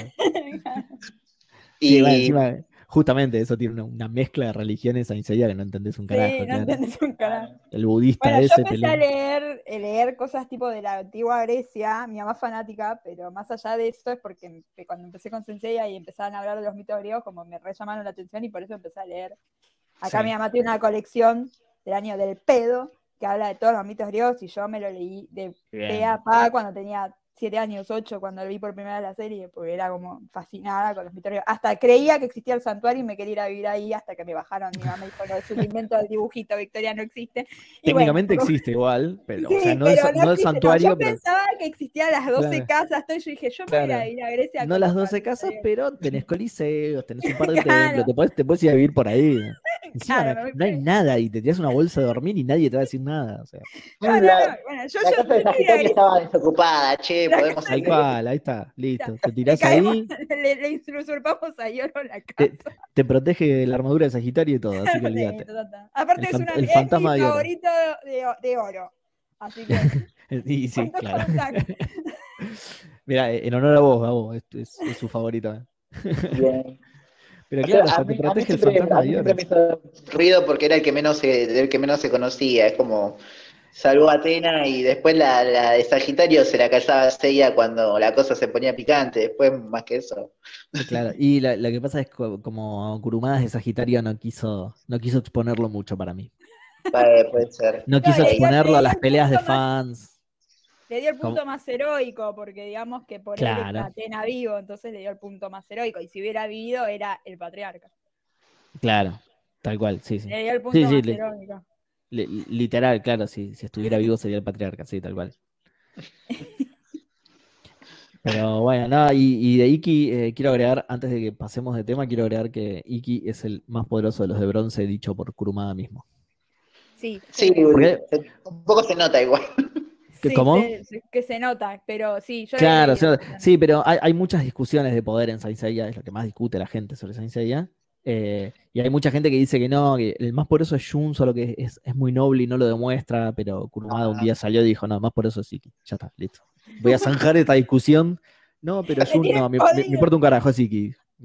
Cállense todos. Es, es el único que se pronunció así tan, tan eh, explícitamente, digamos. Ya sabemos mirá cuál es su favorito. ¿Cómo? Ya sabemos cuál es su favorito. En realidad, no sé si favorito, pero sí más por eso. De hecho, le preguntaron también por su favorito y él dice que quiere los cinco por igual. Yo creo que a Jun un poco menos, pero, pero él dijo que quiera los cinco por igual, sí. Ojo, porque la pelea de Yumi y. ¿Cómo se llama el de Pisces? Afrodita. Afrodita, sí. Eh, es buena, es como Sí, Es como-. Justo, como justo me- me- Afrodita, pero bueno. como- Sí, tal cual. Él también hizo la fácil, ¿no? Dijo, "Va- vamos a Sí. mezclar a los, a los dos sensibles, dijo. Pero. Claro. Sí, sí, Kuru también hizo la fácil. Pero la pelea está buenísima, sí, sí, está sí, buenísima. sí, sí. Sí. Y demuestra que es realmente poderoso Jun, no al punto que, que, nada, que la gente exagere y dice, no, es el más poderoso, pero no le gusta. Me has acordado de un sketch de Les Luthier que no sé si conocen, eh, Sí, Sí, sí, que cuando dice Warren Sánchez, eh, es, eh, ¿cómo es que dice? Que por humildad no lo quiere decir. Bueno, esto es lo mismo. Jun es el más poderoso, pero por humildad no quiere pelear y nada, no es así. Igual, nada, ya está zanjada la discusión. Ya lo dijo Kuruma. Ya lo dijo bueno, Kurama, dijo así que, chao. claro, ya está, ya fue. No, y bueno, pero muchos también capaz pi- piensan por la saga de Hades que Jun es el más poderoso, porque como era Hades, entre comillas. Sí, sí, pero dan una explicación sobre eso y no tiene nada que ver con el Eh, poder. por eso, pero quizá. Pasó- pasa lo mismo que con Shaka. Todo el mundo, a partir del Hades, dice que Shaka es el más poderoso porque, y también tiene una explicación lo, de- lo del octavo sentido de Shaka y no Sí. tiene nada que ver con el poder. La gente suele malinterpretar esas cosas, no sé por, Por qué. eso, sí. No sé por qué. Porque sí, se explica que en realidad es, es como el ser más puro de la Tierra, Jun, en Claro. teoría. Y, y por eso Hades toma su cuerpo, no porque sea el más poderoso. Sí. Sí, Pero sí, sí, yo me acuerdo, sí me acuerdo que era porque era el más puro y el- como el más fácil de manipular. No, sí, sí, no, no sé si el más fácil de manipular, pero como va, al, al ser el recipiente de un dios se necesita que sea alguien muy puro. A diferencia de Saori, que es una soreta total, y aún así es Atena. sí. Pero bueno, no importa. Maldita Gauri. No importa, ahí se pisó un poco. No, no, mentira, no, no- no se contradice porque no se sabe si en realidad no es el cuerpo original de Atena. ese. Pero bueno, Ah, eso, También eso- nunca lo aclaró, pero se sospecha que, que el de Saori es el cuerpo posta de Atena, entonces. Ah, bueno. O sea, igual, digamos que Atenas en la mitología griega tampoco era muy. sí, puede no, ser, no, ¿no? no, Sí. no, no, los griegos no eran tampoco, tampoco todos los, los, los- dioses griegos tenían su cosa también. no Era como Sí, sí, sí, sí. Era Ah, sí, la mitología griega Por eso. por eso. O sea, tampoco es que Atenas era pura y. y con No, tal cual, tal cual. tal Así cual. que está bien que la hagan un poco forra. Tampoco hecho, para- tanto como. No, no, obvio, pero para el final de la, para el final de la serie es mucho más Atena y mucho menos Saori, y ahí sí es más. A- ahí sí me parece que es incluso hasta más pura, digamos, que, que la contraparte griega. Porque ahí sí, porque para el final de la serie ya Saori es lo único que hace es sacrificarse por la humanidad todo el tiempo. Claro, exacto. Entonces, sí. Y la Atena original, no sé si quería tanto a todos los humanos. no. la Atena griega por ahí algunos no los quería mucho. Eh, ¿En qué estábamos? ¿En qué estaba? Ah, sí, en, en Iki. No, bueno, después de, de hablar un poco de, de los de, de los protagonistas de Atena, de algunos dorados que estaban ahí, eh, a Jabu y el resto ni los nombrábamos, creo. No, no, no- no merecen. No, no, no, no merecen tiempo de El podcast. caballero del unicornio. Eh, El, el mulo ese, sí, nada. No, Ay, Dios. Lo peor es que yo me acuerdo que no, la gente no se acordaba de la escena famosa que está eh, Jabú y Saori le pega con un látigo. Sí, Y yo tipo se la hice acordar a un montón de amigos míos y me dice, habían borrado este recuerdo de mi cabeza. claro, sí, sí, O sea, lo yo uso me las hice rever y todos están puteándome diciendo, ¿por qué me hiciste esto de vuelta? Y yo tipo, porque nadie me creía, me decían, no, los en este digo, no, pasa, Sí, sí, sí, sí, pasa. Y después busqué la, la escena de YouTube y se las puse y digo, ven qué pasa. Pasa en el manga también, sí, sí. Sí, Se le por sube al caballito y le da con una fusta, sí, sí, sí. Sí. Yo decía, no pueden poner eso en un, en un coso, en un anime. Le digo, sí. Sí, estaba, estaba. Justamente lo que decíamos, re, re en ese, en ese Sí, sentido. le había agregado con una puta, ¿no? Sobre todo, sobre todo cuando te, te das cuenta que son nenes de 8 años en ese momento. Decís, "Mm, Claro. qué, tur- qué turbio esto, por favor, qué turbina. No sé si lo quiero seguir viendo.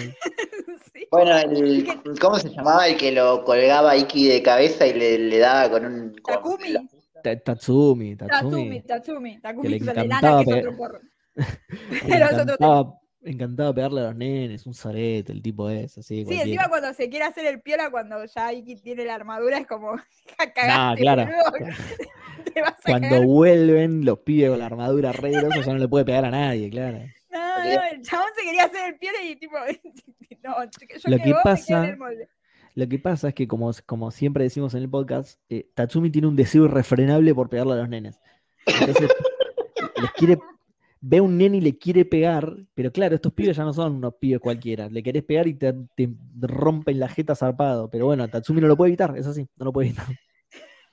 Ve a un nene y le quiere pegar, eso sí.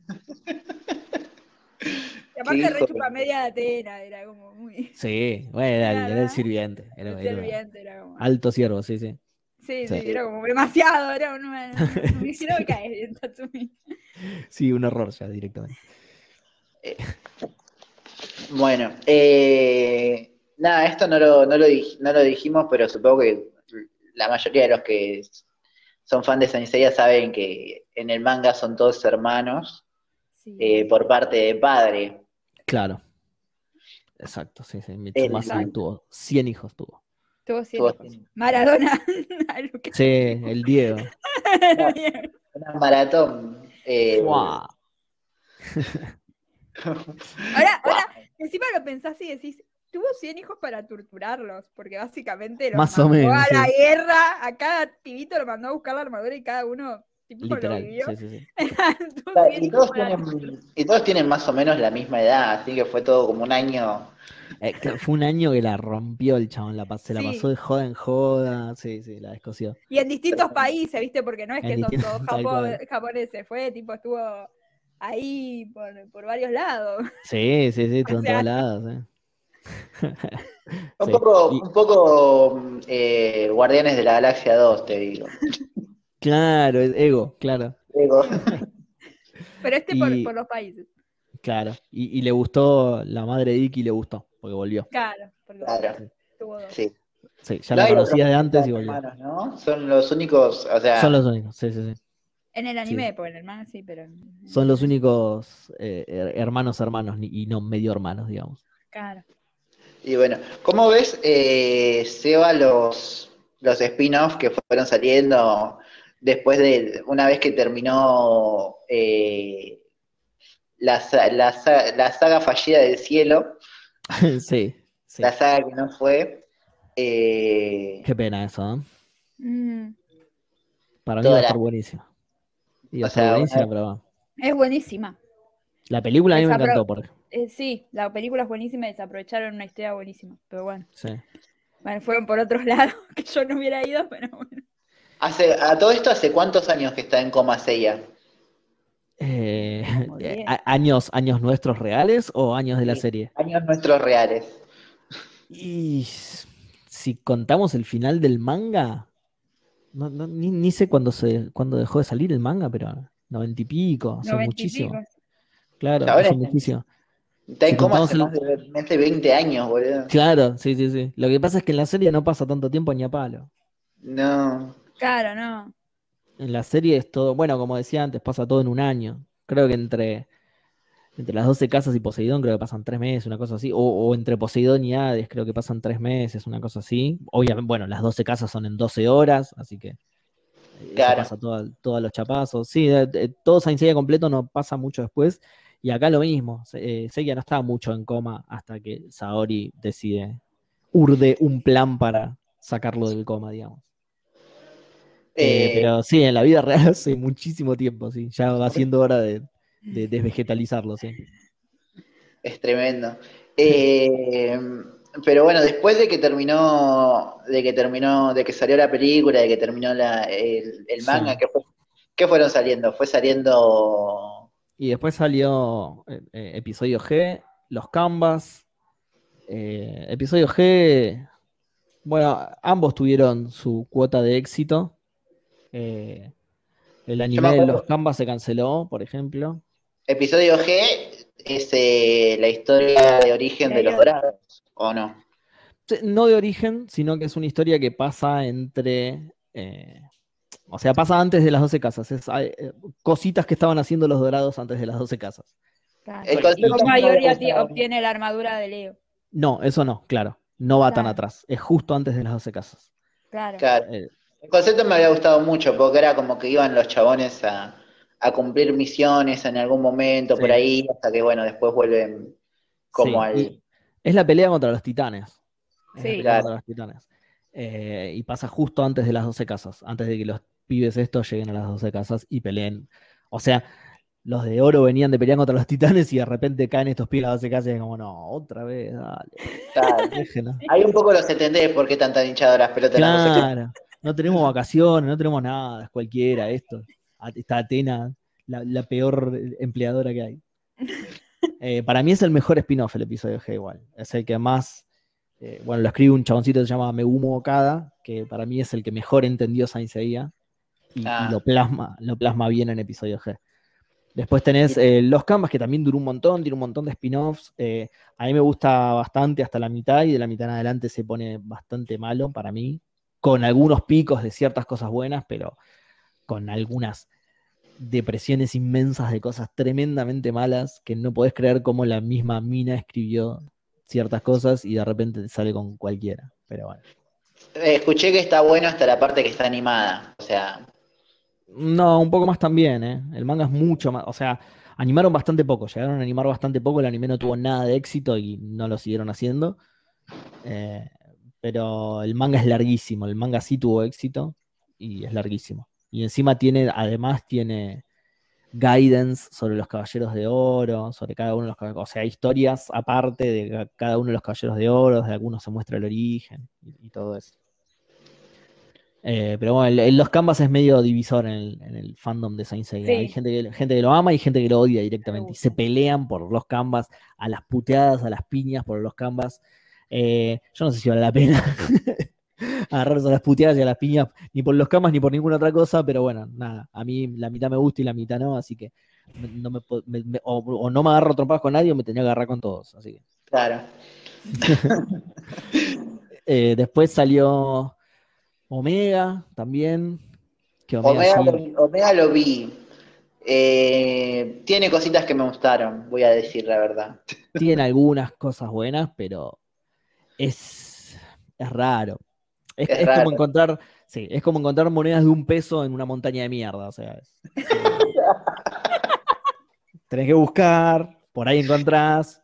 Y cuando lo encontrás es un peso, entonces tampoco valía tanto la pena meter la mano, pero bueno. Sí, no, qué sé yo, tenía cositas como darle un poco más de trasfondo a los petes que nunca hicieron nada en la serie original. Claro, Eh, sí. Decirte qué, qué pasó con los caballeros de acero. Bueno, no sé si me interesaba, pero ok. Claro, la, la pregunta que nunca nadie se hizo, ¿no? ¿Qué pasó con los caballeros de acero? Me importa un carajo. Caballeros de acero, los caballeros de acero. Claro, ¿qué pasó con los caballeros? No sé, hicieron cubiertos con sus armaduras, yo qué sé, no sé qué pasó con los caballeros de acero. Eh, eh, Sí, sí, me gusta la idea de que el ejército de Atenas esté conformado por caballeros de acero porque era lo más fácil, la- las armaduras, eran las armaduras más fáciles de hacer. Eso es bastante coherente, de hecho. Porque son Sí. armaduras que no tienen ningún tipo de nada. Son más podés- descartables. Sí, claro, las podés hacer en una fábrica. Son armaduras he- hechas con metal y nada más. Las armaduras de Saint Seiya están hechas con polvo de estrellas, con. No, requieren de todo un proceso, claro, con sangre. Al- la, la sabe hacer un solo tipo que para, la, al- que para cuando llegamos a Omega ya está muerto encima, entonces, tipo. Pero bueno, está, está el, el alumno igual, pero bueno. Sí. Eso, me- eso también me gustó. Kiki, Kiki como sucesor de, de Aries está, fue, fue una idea que dije, ah, bueno, ok, esto... Eh, Lo que pasa es que es una idea que se despega del canon.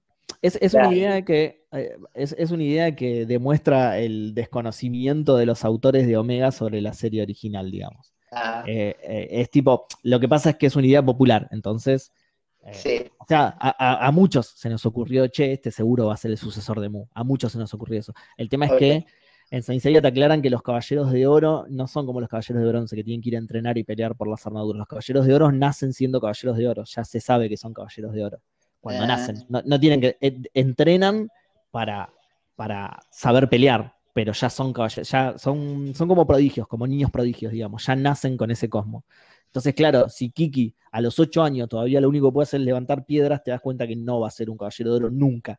De última, aspirará a ser un caballero de otra cosa, pero si a los 8 años ya no es poderoso como un caballero de oro, no lo va a ser nunca, digamos. Salvo que se junte con estos cinco pibes que de repente se ponen armaduras divinas y todo eso, pero bueno, eso está- estaba fuera de canon en ese momento. Eh, después de Omega, ¿qué salió? Que Omega también tuvo el doblaje latino, volvieron de vuelta los actores, varios de los actores, me Sí, algunos, sí, sí, sí, sí. Em, pará, antes nos olvidamos, va, me, me olvidé de, eh, junto con los Canvas salió Next Dimension. Ah, Trata más o menos de lo mismo, solo que Next Dimension lo escribe Kurumada y lo sigue escribiendo hasta el día de hoy. Igual ahí arrancan más. Fue como, Ah.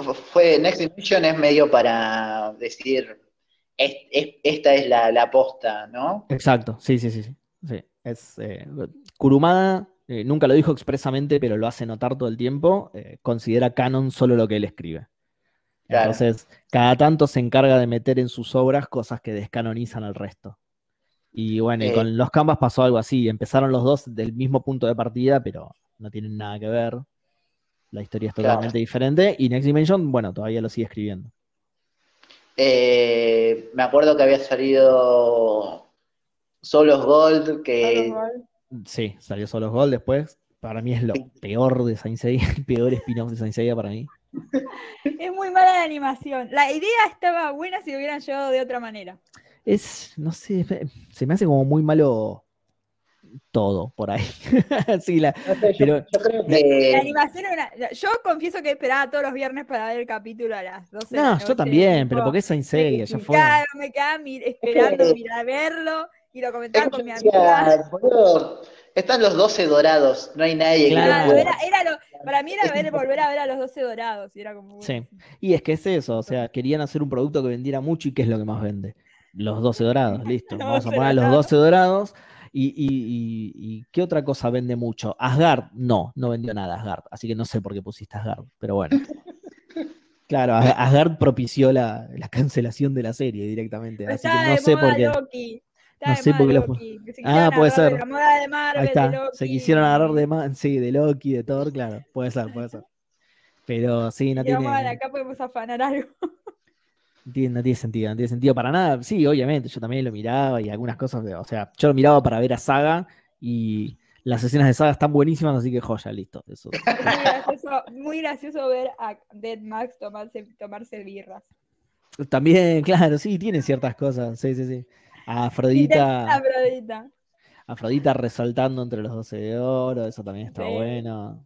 Pero nada, Ah, está bueno a nivel fanservice y, y listo, y nada más. Sí, es como si hubieran escrito un fanfiction y lo hubieran hecho, digamos. Exacto, sí, tal cual. La, la historia no tiene sentido. la- eh, la- los mu- muchos de los personajes son distintos, son realmente distintos. Sí, Son realmente distintos. Algunos que lo ves y dices, pero este no es. Bueno, Dead Mask, más o menos, justamente. Este no es sí Dead Mask. era re. Nunca fue, nunca fue un buen tipo Dead Mask. ¿Qué estás haciendo? eh? Claro, de repente era re bueno, se enamora de una. Tenía, tenía la casa decorada con cara de gente. Claro, con niños también. Y encima te decía, bueno, sí, alguna vez se me escapó matar a un pibe. Y "¿Qué- Chabón, ¿qué estás diciendo? Y este no, este nada que ver. Sí, animo fiestas. No, no pasa nada. Me pongo- No, sí, sí, me acuerdo, me acuerdo de eso. Pero me acuerdo que lo miraba a la noche. Salía tipo a las 12 de la noche acá porque en Japón a las 12 del mediodía. me acuerdo. Puede ser. Nosotros- y yo lo, sí, lo miraba con, con una amiga mía que era, era, era, era- era la exnovia de un amigo mío. Y la mirábamos las dos y comentábamos, pobre. No, yo ya, te digo, ya ni, ni me acuerdo cuando salí, cuando lo, lo miraba cuando podía, porque encima como no me gustaba, no era que estaba ahí al pendiente.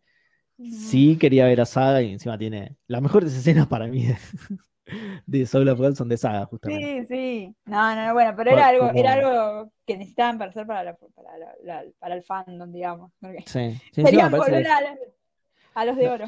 no estoy seguro de esto, pero me parece que le fue bastante mal. Sí, yo creo que sí. No, la verdad no me acuerdo, pero creo que le fue bastante mal. Sí, sí. No sé, no, no, no lo seguí tanto como para decir, uy, le fue mal, le fue bien, pero sí me acuerdo que no era la, la animación era una mierda. Yo me acuerdo que No, no, animación porque era, sí. era una porquería, lo del lo de la medallita esa que a, que a Yoros le da a Yoria, que de dónde salió esa Cualquiera, no medallita. la tuvo nunca en la vida. Vimos, sí. vimos tipo cuatro sagas donde están los dos y aparece una medallita. ¿Dónde mierda salió esa medallita? Cualquiera, sí, era cualquier cosa. Era Y los cualquier dibujos, cosa, era- Ya los dibujos ¿Volviste? los dibujos eran mal- malísimos. Los dibujos estaban mal hechos a propósito para después poder venderte el DVD con las con los dibujos, el Blu-ray en realidad, con los dibujos mejorados. Ah, Que tampoco mejoraban tanto. Vos después veías lo de Blu-ray y decías, "Ah, ya fue. Tanto- esperé tanto para esto, al final no era la gran cosa. sí, pero podía ver, lo escribo yo, que curumada, te mandame a mí, te escribo un guion.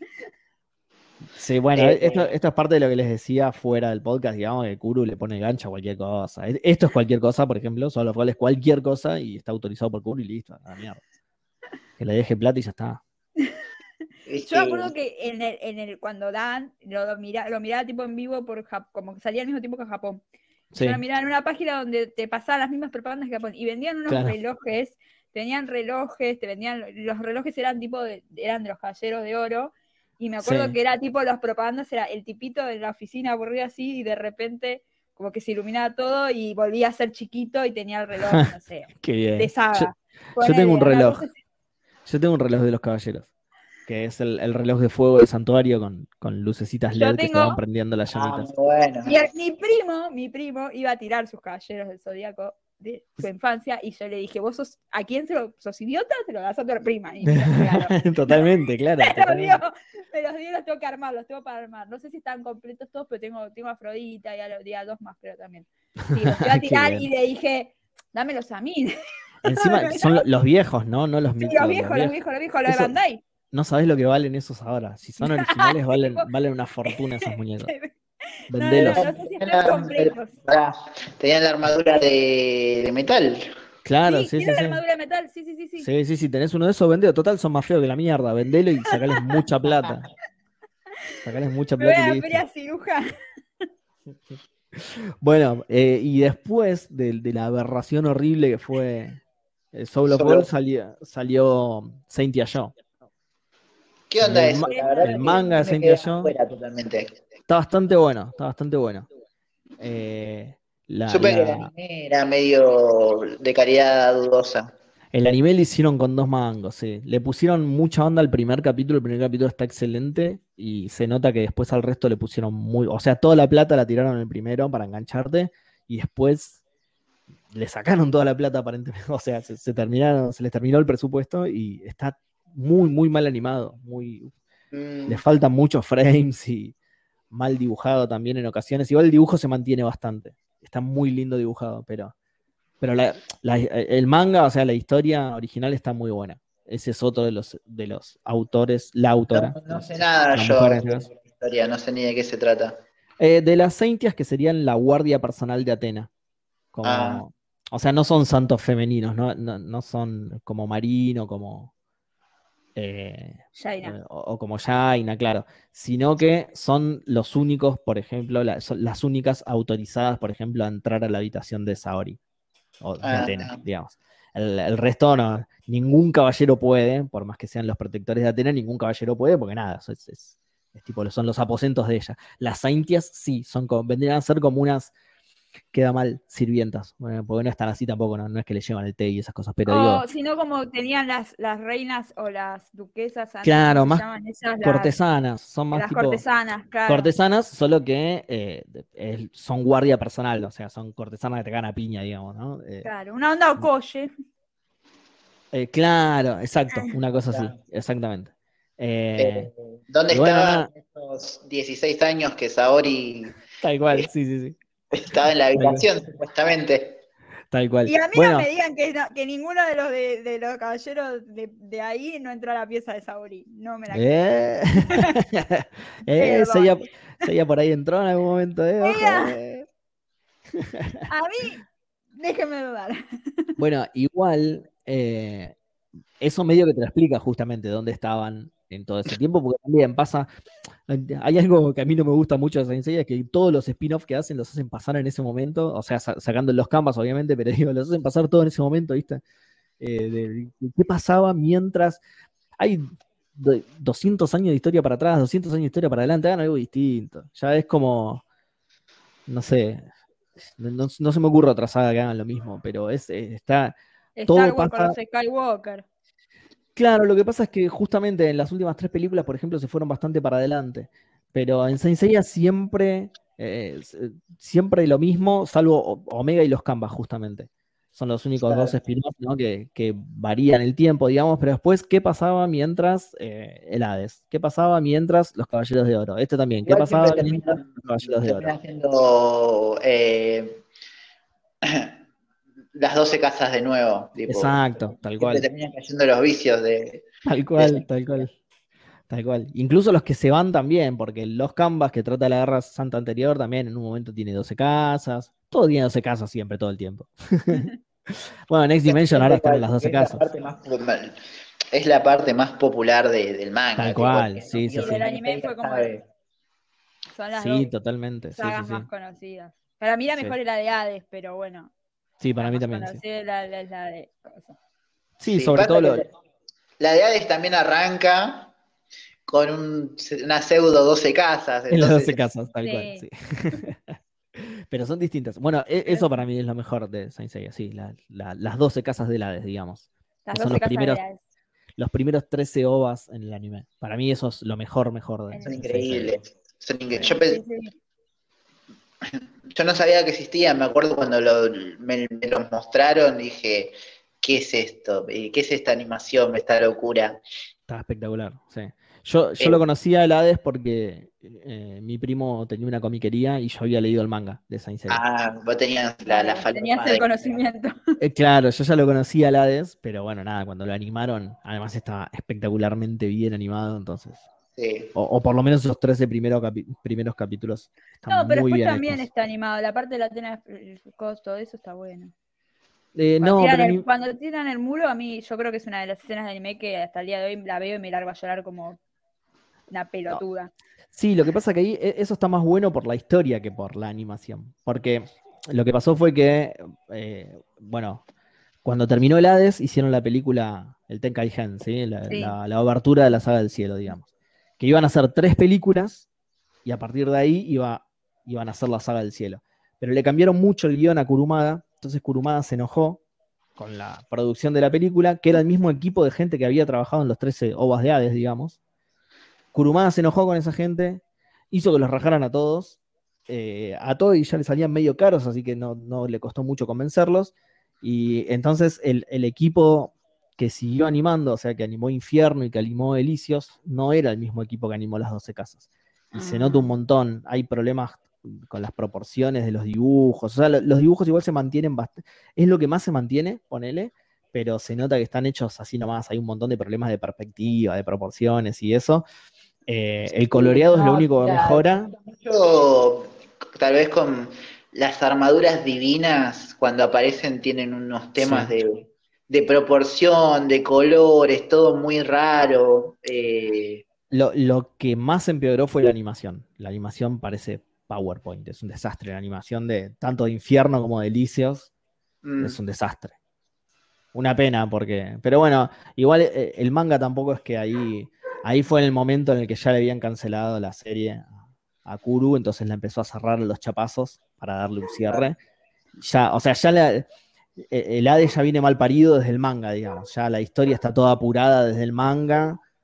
Eh, por eso ahora Kuru medio que está haciendo algo parecido con Next Dimension, porque medio que se está desquitando de lo que no le dejaron escribir en su momento. Entonces Claro. tiene, la- el Next Dimension tiene un montón de puntos en común con el, con el Hades original. Porque en el Next Dimension están peleando contra el ejército de Hades también, en cierta forma, ponele. Pero ahora la trama igual ya se fue por otro lado. Igual lo que pasa es que ya va un montón ya, el Next Dimension va un montón de capítulos ya. Salen cada 100.000 años, pero van un montón de capítulos ya. Entonces la historia fue pasando por un montón de lados diferentes. Empezó en Artemisa, Cronos, eh, Hades, y ahora ya están en otro lado que nada que ver. sí, sí. Eh, bueno, después ya hablamos un poco de la película de, creo que de 2015 fue, no me acuerdo qué año. Sí. Eh, salió la serie de Netflix, no sé qué, qué opinión tenés sobre, sobre esa adaptación. Y eh, la primera temporada es eh, bastante mala, pero tiene algunas cosas rescatables y la segunda es bastante mejor ya, porque supongo que escucharon las críticas, porque justo en la segunda temporada cambian bastante todo lo que lo, lo más criticable de la primera temporada, digamos, que básicamente era todo lo- eran todos los agregados, ¿no? Agregaron un montón de cosas de un ejército y de no sé qué, que en la segunda temporada... como- Cualquiera, sí, cualquier cosa. vicios yankees. Claro, era- era- yo, yo cuando vi el tráiler dije, esto está hecho para el mercado norteamericano, no es para Sí, los, sí. que, los que vimos la serie clásica o los que leyeron el manga, nada, porque obviamente nada que ver, Tal está cual. apuntado para un mercado que no es el nuestro, porque ese no era el Senseiya que nosotros conocíamos. Tal cual. Sí, sí, sí. Eh, bueno, pero bueno, en la segunda, en la segunda temporada, por ejemplo, es, es eh, ¿cómo se llama? La, la pelea contra los caballeros de plata. Sí, Y, e ignoran todo el tema del ejército. Lo, lo- lo- lo ignoran por completo hasta el último capítulo en el que se lo sacan de encima, digamos. O sea, el, el Sí, más malo de todos que manejaba el ejército, tipo, usan el último capítulo solo para matar a ese tipo y sacarlo de la historia y como mostrarte, ¿ves? Esto no va a volver, queda tranquilo. Esto no va a volver nunca más. Mira, lo, lo tiramos acá, dejamos el cadáver acá y nunca más va a volver. Eh, de- de- y la segunda temporada me gustó bastante, de hecho. Bueno, se, se ven ya también los primeros caballeros de oro. eh, Sí. A Iori yendo a reclamar al patriarca y peleando contra Shaka. Que esa parte está buenísima, está re bien hecha encima. Y tienen las armaduras del manga, además. Sí, Ah, eso vos iba a decir, tienen las armaduras del manga, eso está muy Sí. bueno. Hay, hay cosas que no mejoraron, por ejemplo, algunos modelos son medio chotos todavía. Los modelos de los personajes, sobre todo las armaduras, están buenas, pero los personajes debajo de las armaduras no están tan buenos. Si te das cuenta, en personajes con pocas armaduras. El- hay muchos caballeros de plata que tienen poquita armadura, digamos, en el cuerpo, no como los de oro, por ejemplo, que están todos cubiertos de armadura. Y, y nada, y ves que las piernas son medio deformes, los hombros son medio deformes. Cuando, o sea, cuando ves a la persona debajo de la armadura, está hecho medio en dos mangos. Pero después el resto está bastante bien, la animación está bien, así que eh, le, le tengo fe de acá en adelante. Sí, sí es que la siguen, porque no sé si la van a seguir. No sé qué, no, no, no sé qué habrá pasado, no sé cuánto éxito habrá tenido. Eso si no lo larga Netflix, no lo sabe nadie. Sí, por eso es como que no, no sé qué, qué Yo sé que el, el Sensei original en Estados Unidos le fue para el culo, porque Sí. tengo amigas por, que son fanáticas del anime de Estados Unidos y no la conocen, tipo yo hablo y me dicen qué No, estás hablando, No, no. y tipo le tengo que explicar, tipo no. Igual, lo- pero eso también es, es, es muy culpa del público yankee, porque hoy por Sí, hoy no. ya podés ver la serie original en japonés, y, pero claro, no quieren leer subtítulos, entonces no. Si, No, si nadie lo no. doblan en inglés, no lo voy a ver. No sé si es tampoco el mercado para ellos de la historia original, porque tienen muchas cosas que no sé si los yankees No, yo creo que sí, igual. Yo creo que sí, está llena de violencia y todo. Pero Sí, eso sí, pero yo creo que sí, pero mm, para mí pasa mucho por ese lado, que si no lo adaptan al inglés, no les gusta leer subtítulos. Y como la única adaptación que intentaron fue una cagada, no le dieron más pelota.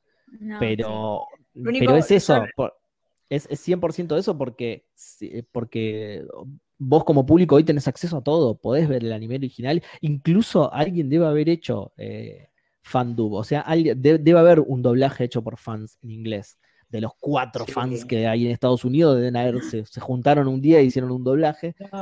Pero no Eh, se rinden. A ver, vamos a, a- ahora seguimos con, con la noticia del live action, pero los yankees claramente no se rinden, quieren de alguna forma u otra terminar de... Eso- esos cuatro tipos fanáticos de Saint Seiya en Estados Unidos son muy ruidosos aparentemente porque ah, insisten, insisten todo el tiempo y sí, ahora lograron. No, No, pero obviamente. como, a ver, yo te sinceramente, yo cuando cae las fotos y empiezan a caer las fotos del chabón vestido ese, yo ya pensaba que, es más, dije, este The Action está remuerto, no lo van a hacer, lo agarró la pandemia, no era Sí, algo que coso, cual, sí, sí, sí. pega, pega más, ahora están todos con Marvel, con qué sé yo, no lo van a hacer ni a pedo. Ahora, me Se cae la noticia, hace me mil años, ¿eh? Claro, por eso se había anunciado hacía como dos años. No, Ponele, mucho más, mucho más. Mucho- sí, pero como cayó la pandemia, al Claro. The Option de, de coso de, de Dead Note le fue para la mierda porque hicieron una adaptación Y de con la mierda, razón, era claro. una adaptación de mierda. Todo, entonces yo dije, no, bueno, ya, ya está, Sensei en Estados Unidos no tuvo éxito, a la serie de Netflix le fue más o menos, más o menos, no lo van a hacer. Ahora, un día abro Twitter y me encuentro con una foto de un chabón vestido de Seiya y fue, ¿qué carajo pasó acá? Claro, sí, sí, sí. Y Sí. fue como, eh, perdón, ¿alguien me explica? Bueno, y encima la pegaron, o sea, ya te digo, lo habrán anunciado, pero muchísimo en serio, ¿eh? De 2015, ponele una cosa así. Bueno, la sí, sí. Legend of Sanctuary es de 2014 y creo que para ese momento incluso ya sabíamos que estaban, o sea, ya se había anunciado el live action, aunque sea por Toei, que es, bueno, obviamente la que tiene los derechos y la que va a hacer la película, em, aunque sea eh, como anuncio chico de ellos mismos, ya se había dicho, sí, lo vamos a llevar a un live action. De ahí no se supo más hasta después de unos años que salió el póster. El póster que se está mostrando ahora por todos lados es un póster viejísimo, viejísimo, viejísimo de la película. Salió hace mucho, mucho tiempo. Lo mantuvieron igual, pero por esto es como decís vos, después cuando iba a empezar la filmación y todo, los agarró la pandemia. Eh, y bueno, y ahí lo tuvieron que suspender y lo empezaron a filmar ahora, que todavía estamos en pandemia. O sea, así que, Pero, pero lo empezaron a- Lo ¿Cómo? pueden terminar, lo pueden terminar, digamos. Claro, lo pudieron terminar, ya terminó, de hecho, la, el 17 de septiembre terminó toda la, la filmación más grande, digamos, de, de la película live action. Ahora ya está en postproducción y, y filmando tipo escenas adicionales, reshoots y todo ese, ese tipo de cosas. Pero claro, le llevó todo este tiempo hacerla, ¿sí? Y lo bueno de todos esos retrasos es que coincidió con Shang-Chi ahora. Ah, Ahora coincide con el éxito que tuvo con Shang-Chi. De hecho, el coreógrafo de peleas es el mismo que el de Shang-Chi. Sí, eso yo lo leí, sí, sí, sí. Que que dije, bueno, parece eso que- va a estar bueno porque digo, bueno, las peleas Sí. están re buenas, por lo menos las peleas van a estar bien hechas. Bueno, a este tipo le hicieron una entrevista hace poco, no me acuerdo de dónde, y, y- y dice eso, dice que, primero que dice, eh, que no tiene que ver que, que los fans nos asusten que no tiene nada que ver con, con Dragon Ball Evolution, que está muy lejos de Dragon Ball Evolution, es algo de lo que aprendieron, nunca más lo van a hacer. Esa es una película- mancha que nunca se van a quitar los yankees. Tal ¿eh? cual, tal cual. Pero dice, eh, esto, esta tiene un, un enfoque muy diferente, tiene una producción muy diferente, tiene mucha más plata arriba que Dragon Ball Evolution. Somos mucho, fuimos mucho más respetuosos al material original. Y además, o sea, la gente cree que la película es yankee porque están eh, Sean Bean, Funke Jansen, eh, Madison Iceman, pero en realidad la película es la hacen Toei, que Sí, es japonesa. El protagonista es, el protagonista es, es, eh, asiático, por lo que Es, es japonés, claro, sí, sí, Sí, claro, totalmente. Sí, hizo de Inishi en la de Kenshin, en la, ulti- en la última de Kenshin de este año. Tal la cual, hizo- y es genial como Inishi. Que yo ca- tenía re miedo porque es un personaje bastante jodido de hacer y fue como, me compró. Cuando No, leí es que era él, dije, ya está. Sí, sí, es un capo total el chabón. Y entonces la hacen Toei, que es japonesa, y una, y una empresa china que se llama A Really Good Film Company, que nada, la- es una coproducción chino-japonesa en realidad. Pero lo que pasa es que parece yankee por eso de que, bueno, justo el, el coreógrafo también es el de Shang-Chi, entonces tiene como muchos estadounidenses la producción, pero también tiene un montón de gente de otros, de otros países. O sea, filma- filmaron en Hungría, por ejemplo, y un montón del staff es húngaro. El director es polaco, que es el mismo director que el de The Witcher, de la serie de Netflix The Witcher. Sí. Mm, El eso director de la película es, es- es ese director. O sea, hay gente de todos lados involucrada. Pero la película es japonesa y, y china. Eh, y lo aclaran todo el tiempo, cosa de despegarse de, de aberraciones como. Claro, aberraciones como Dead Note o Dragon Ball Evolution. Lo aclaran todo el tiempo justamente por eso. Sí, bueno, este pero tipo- hay que esperar el de el Cabo Bebop también, porque hay que ver cómo También. Esa sí es yankee, ¿no? Sí, Sí. esa- esa es Netflix. Esa, esa es 100% yankee, ¿no? Sí, Netflix, Netflix. Mm, vamos a ver Yo cómo tengo sale un eso. miedo. No, yo- o sea, yo tanto no. Bueno, es uno de los pocos animes que vi, justamente, Cowboy Bebop. Pero. O, o, o Bebop, no sé cómo se pronuncia. Eh, pero justamente no, no le tengo tanto miedo. Me gustó, pero no le tengo tanto miedo a, a la producción de Netflix porque lo que se vio se ve bastante bueno. Sí, está bueno, bastante no sé. fiel al material, digamos, anime, por lo menos. En algún momento Sí, tienen que sí. aprender a hacerlo, además, porque si Sí. no. Bueno, pasa que van a empezar a agarrar, digamos, tener Sailor Moon también y... Claro, no, pero digo, en algún, en algún momento tienen que aprender a hacerlo porque el objetivo de ellos es ganar plata y no ganaron plata con las películas que hicieron como la mierda, no ganaron plata con Death Note o con Dragon Ball Evolution. Entonces no cumplieron con eh, después de las adaptaciones de Marvel se dieron cuenta un poco de, de por dónde tienen que ir en- a nivel de adaptación, tipo, es como Eso bueno, puede ser, sí. Eh, porque Dragon Ball Evolution eh, y todas esas adaptaciones son pre-Marvel, por así Claro, No, la de Death Note no. La Death de Note no, sí. Note Ah, no. Note yo agarré y dije, No. yo jodiendo, de verdad, lo dije, jodiendo, le dije a mis amigas, van a ver que Misa es porrista. Cuando sale el tráiler y salió Misa porrista, se me cagaron todos de la risa, diciendo, ¿cómo le pegaste? Le digo, porque era obvio que le iban a hacer así, no se les cae Sí, la idea. lo de- justamente lo de Death Note es más raro todavía que Dragon Ball Evolution porque Dragon Ball Evolution de última fue, fue el primer experimento. No tenían un antecesor, o, o por lo menos no un antecesor Meteoro, de pero ese nivel. Meteoro, Sí, pero no, pero no un antecesor de ese. Me- Meteoro fue una película medio que la quisieron hacer. Es de los hermanos Wachowski, ¿no? De las No, hermanas pero- Wachowski, ¿no? sí, pero Meteoro, capaz la historia no es buena, pero la adaptación de los personajes y la caracterización de los personajes es Está muy bien. genial. Además, sí, Porque además los eso. personajes, sí. la chica que es Trixie es Trixie, ves el dibujito de Trixie y ves a la chica que Va, es a- a- Trixie, Meteoro es Meteoro, el padre es igual, hasta el mono está. A mí, de hecho, a mí de hecho me gustó esa película. A mí me gusta, digo, yo me, me encanta esa película, o sea, si la engancho pero me no es. mirando. Pero Meteoro no es tan popular como Dragon Ball. Por Ah, eso no, no. resalta más el, el- el- el ejemplo de Dragon Ball Evolution. Y, y medio que fue algo que, que quisieron hacer las Wachowski y es algo suyo más que, che, vamos Sí, a adaptar Dragon Ball que lo ven todos los pibitos del mundo. Fue más como, vamos a adaptar Meteoro que lo vieron un par de viejos cuando nosotros éramos chicos. Eh, Claro, no, lo conoce nadie. Claro, no lo conoce nadie y-. Lo quiero hacer porque me gustaba a mí, claro. Claro. Dragon Ball no es me gusta a mí a nadie más. No, le gusta a todo el mundo. Cualquier cosa que hagas mal te van a putear. Y así fue, ¿no? Pero bueno, igual- por lo menos tiene igual- eso. Siempre, igual sea cual sea el producto, qué sé yo, Ghost in the Shell eh, también, que no, parece que no lo terminaron de entender. eh, Tal cual, sí, es cierto. Sí. como que le están buscando la vuelta, pero no terminan de encontrarle. Capaz que eh, es- es prueba y error hasta que hasta que se den cuenta cómo es. Bueno, yo a, este, Bueno, a esta hay- película sí le años- tengo fe. ¿eh? Sí, yo después de leer, como, como, como dijiste vos, leí las entrevistas, leí como los dije como, bueno, quizás no sea tan mala. Sí. Quizás vaya por un buen lado y sea una buena adaptación. Entonces Sí, digo, bueno, cual. la voy a ver como adaptación, no voy a ver como, ah, voy a esperar a ver lo mismo que viene en el anime o lo mismo que viene en el manga. No, voy a ver una adaptación.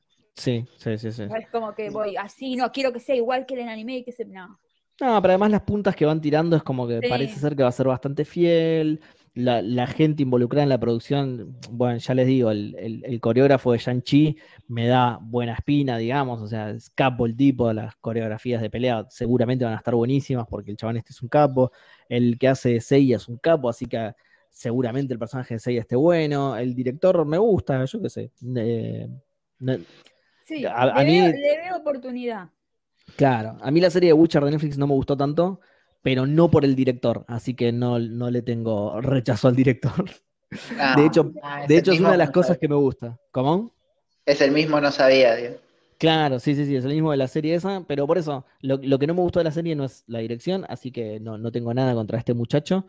Eh, y eso, nada, me da mucha esperanza que la gente involucrada en la producción, en lo suyo, parece ser muy buena. Entonces, por ahí está. Y bueno, y esto que dijo el chabón este en la entrevista, que es que respetaron bastante el material original dentro de lo que se pueda, ¿no? Obviamente es una, es una historia pensada para un manga que sale todas las semanas y que no es lo mismo que meter eso.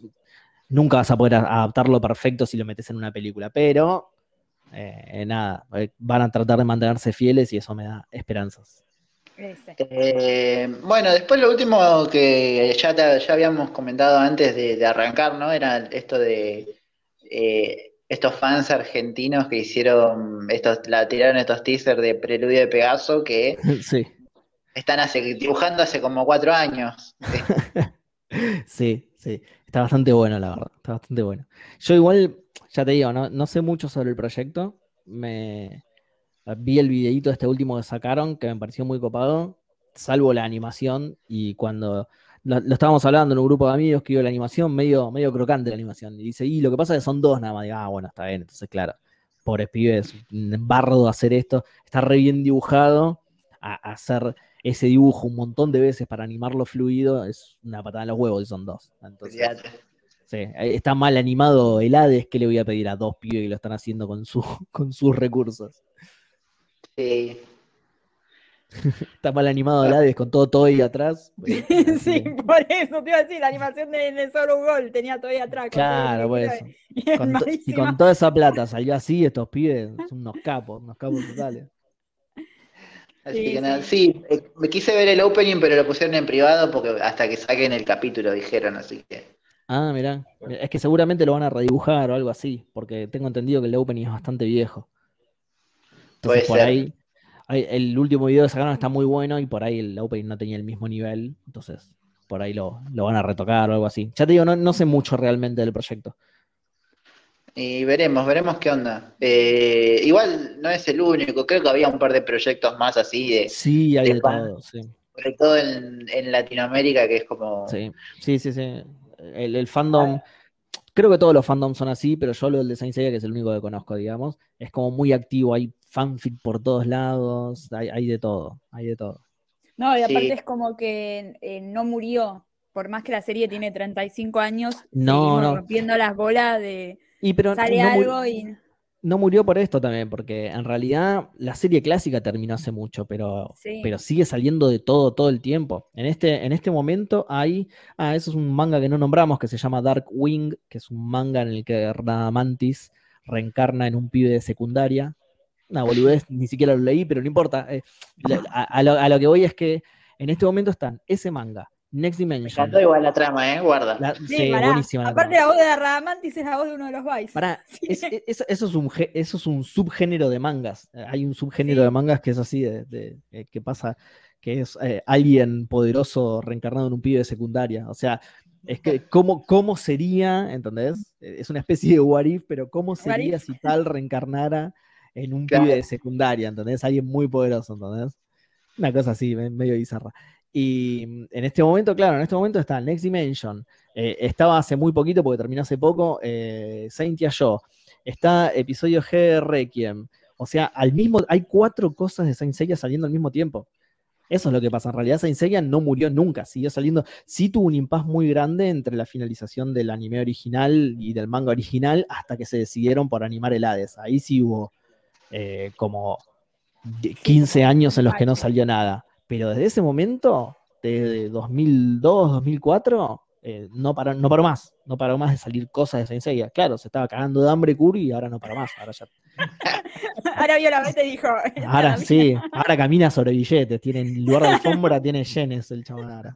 Pero claro, se dio cuenta que esa era la posta, ¿no? Frenar su obra durante. y la hora que más le dio, porque tipo. Y la hora que más le dio. Que encima, igual, o sea, es la que más le dio, pero no es la única que le da plata, ¿eh? Tiene otras obras populares, digamos, o sea, el chabón tiene plata en serio. pero aparte como que es popular, en yo creo que es uno de los animes, por ejemplo, que es popular acá y en Europa. Claro. O sea, sí.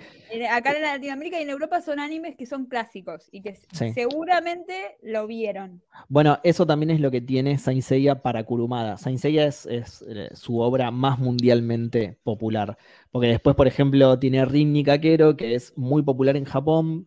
Eh, no sé cómo será en Europa, pero acá no es popular. En Latinoamérica no es popular. Saint Seiya es popular en Japón, en Europa y en es popular en todos lados Entonces, por eso es la que más guita le dejan también.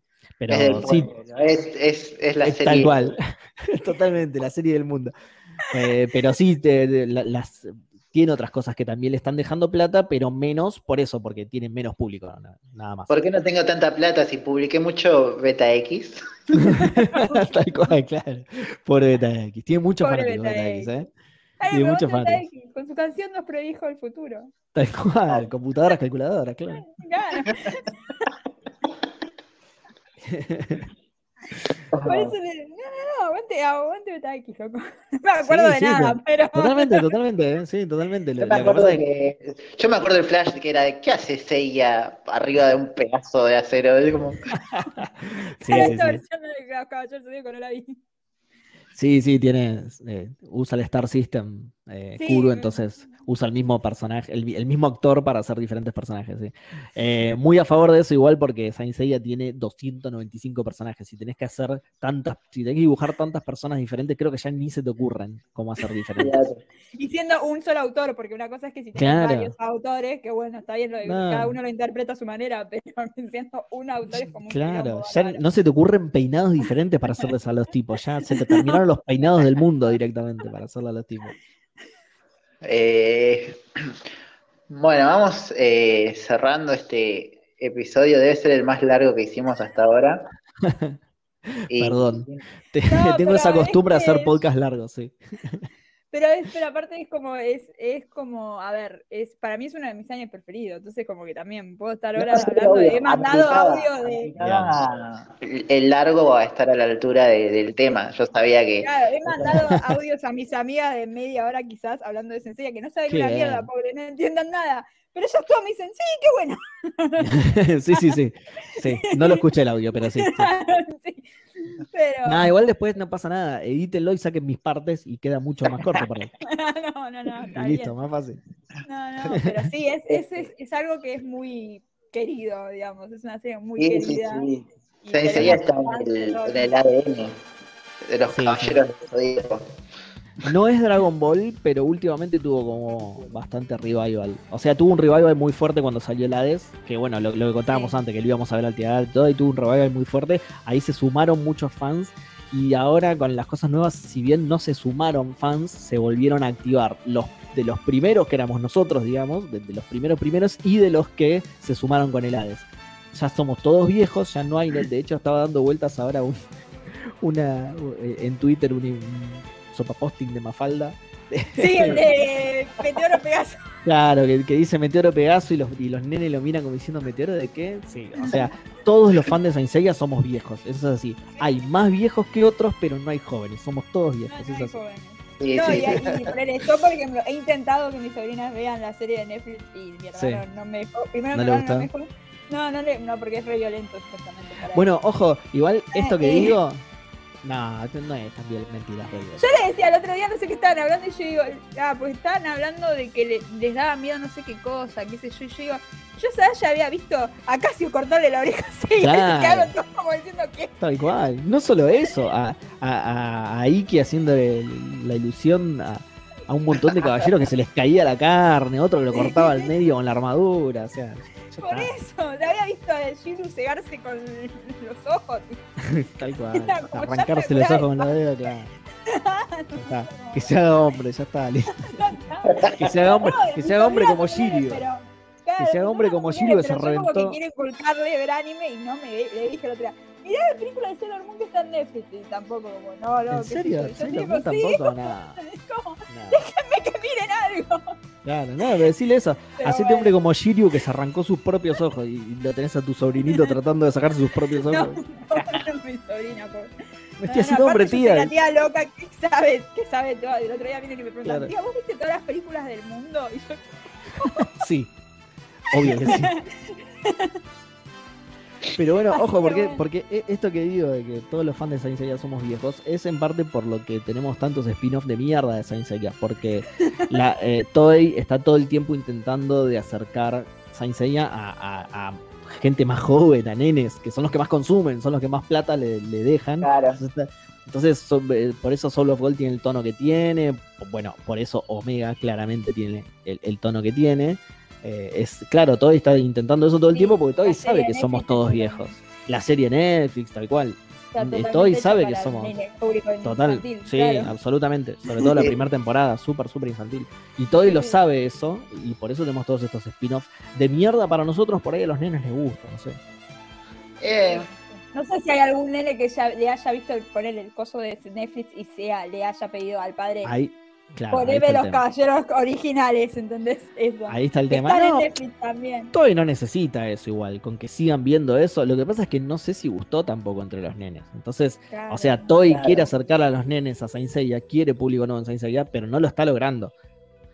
Eh, no le encuentra la vuelta, no le encuentra la vuelta a, la a- vuelta. A- a- o sea, al, al fan, el fan viejo le chupa un huevo a Toei. Nosotros vamos a consumir lo que sea, sí o sí, que es lo que me pasa a mí. Yo me vi, yo me vi todo Omega, me vi todo Solo Gol, y hoy hablando te digo, Solo Gol es una mierda, lo vi tres veces, pero es una mierda. Y entonces a, a Toei el fan viejo le chupa un huevo porque sabe que vende. Estamos sosteniendo Saint Seiya con nuestras torres de billetes. Pero, pero a los, al público no, no le encuentra la vuelta, no le encuentra la Le vuelta, no estamos sabe cómo pagando la hacerlo. universidad, le estamos pagando la universidad a, los, a los nietos de Kurumada, no a los Eh, hijos. los Estamos hijos pagando las el resto de las producciones de Toei también, sí, estamos pagando Sí. todo, estamos pagando todo nosotros, pero no sabe cómo acercarse a los pibes, lo intenta eh, por Sí. este lado con Omega, por este lado con Solo Fútbol. Eh, Ya, ya hizo tres approaches diferentes, ninguno de los tres funcionó. No sabe, no sabe cómo enfocarla. Esto a los fans de Detective Conan no les pasa, Tal claramente. cual, tal cual. Para mí, para mí, yo estoy sentado acá, igual el presidente de Toei está nadando en una pileta de billetes, ¿no? Pero para mí, para mí, eh, los trata muy de boludos a los pibes. Para mí, si hace una serie como la serie original, pero no tan zarpada en sangre, ponele, para mí ahí les va a gustar más.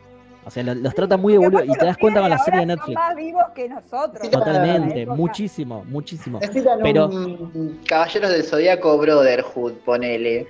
Claro. Bueno, pero por eso, para mí tiene que hacer una serie como la clásica, sin tanta sangre, eso te entiendo, porque si no pasa esto, que eh, directamente los padres no se lo dejan ver a los pibes. Entonces cagaste, Igual por más gente, el otro día leía paestras que, que los pibitos de 6 años habían visto el juego del calamar y es como, Sí, bueno, sí, tampoco, hay- tampoco padres que- a la mierda. Sí, sí, sí, hay, hay padres que son un desastre, pero bueno, eh, digo, para mí el error de Toei es ese, tratarlos como muy tarados a los pibes. Tiene que hacer una serie como la clásica, por ahí no tan violenta, pero con el mismo tono, la van a entender, no son nabos los pibes. Justamente, es como, No. como decís vos, Vicky, son más vivos que, nos- que lo que nosotros éramos en ese momento. Así que seguro que le va bien. Eh, nada, bueno, muchas gracias, Seba, por, Sí, gracias esta, por esta- charla TED que has dado sobre Saint Seiya. Por favor, muchas gracias a ustedes por invitarme, me divertí mucho, así que joya. No, nosotros Buenísimo, gracias siempre- por participar. No, Tal vez cuando se estrene la, el live action nos volvamos a encontrar para debatirlo. sí, totalmente, Voy para a tener muchas putearlo, cosas que decir. para putearlo entre todos, sí, totalmente. claro. y, y verlo 15 veces y darle un montón de plata a todo y para que haga un- para que haga la segunda, ¿no? Que eso también es tipo, bueno, si le doy mucha plata, seguro que la segunda mejora. No. Es la peor adaptación de Saint Seiya, la veré solo 15 veces más. tal cual, tal cual. Sí. Y la próxima que la hagan mejor, ¿eh? Así lo señalas con el dedo a todo y le decís, hagan la mejor, ¿eh? Los estoy mirando. Eh, eh. Toma, toma la plata, toma, hacela mejor. No estén pavada. Eh, ¿Están haciendo películas con mis impuestos o qué? Claro, sí, tal cual. Eh, bueno, si escucharon hasta acá, les comento que pueden seguirnos en YouTube, eh, como Podría Ser Peor Podcast, en Spotify también como Podría Ser Peor, en Instagram como arroba Podría Ser Peor Podcast y en Twitter como arroba Podría Ser Pod. Pueden dejar cafecitos, eh, pueden mandarnos mensajes privados, pueden decirnos cuál es su caballero favorito, cuál es el que les parece un pete sin remedio. ¿Cuál es el Eh, más poderoso y por qué es Saga? También pueden decir.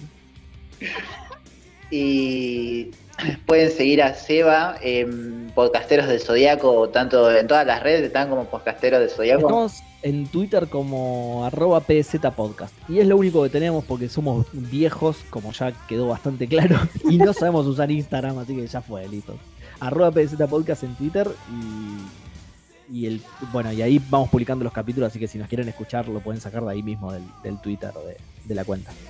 Muy bien. El, eh, la, au- la autoridad es enseguida. Muchas gracias. Voy a seguir perpetuando esa mentira. Voy a, voy a recortar esa parte y, y ponerla en todos Lo, lados. lo- lo diremos las veces que sean necesarias para convencer a la gente. Totalmente. Exacto. Totalmente. Eh, bueno, muchas gracias, Sebas. Muchas gracias. Seba. Gracias a ustedes, chicos. Chao.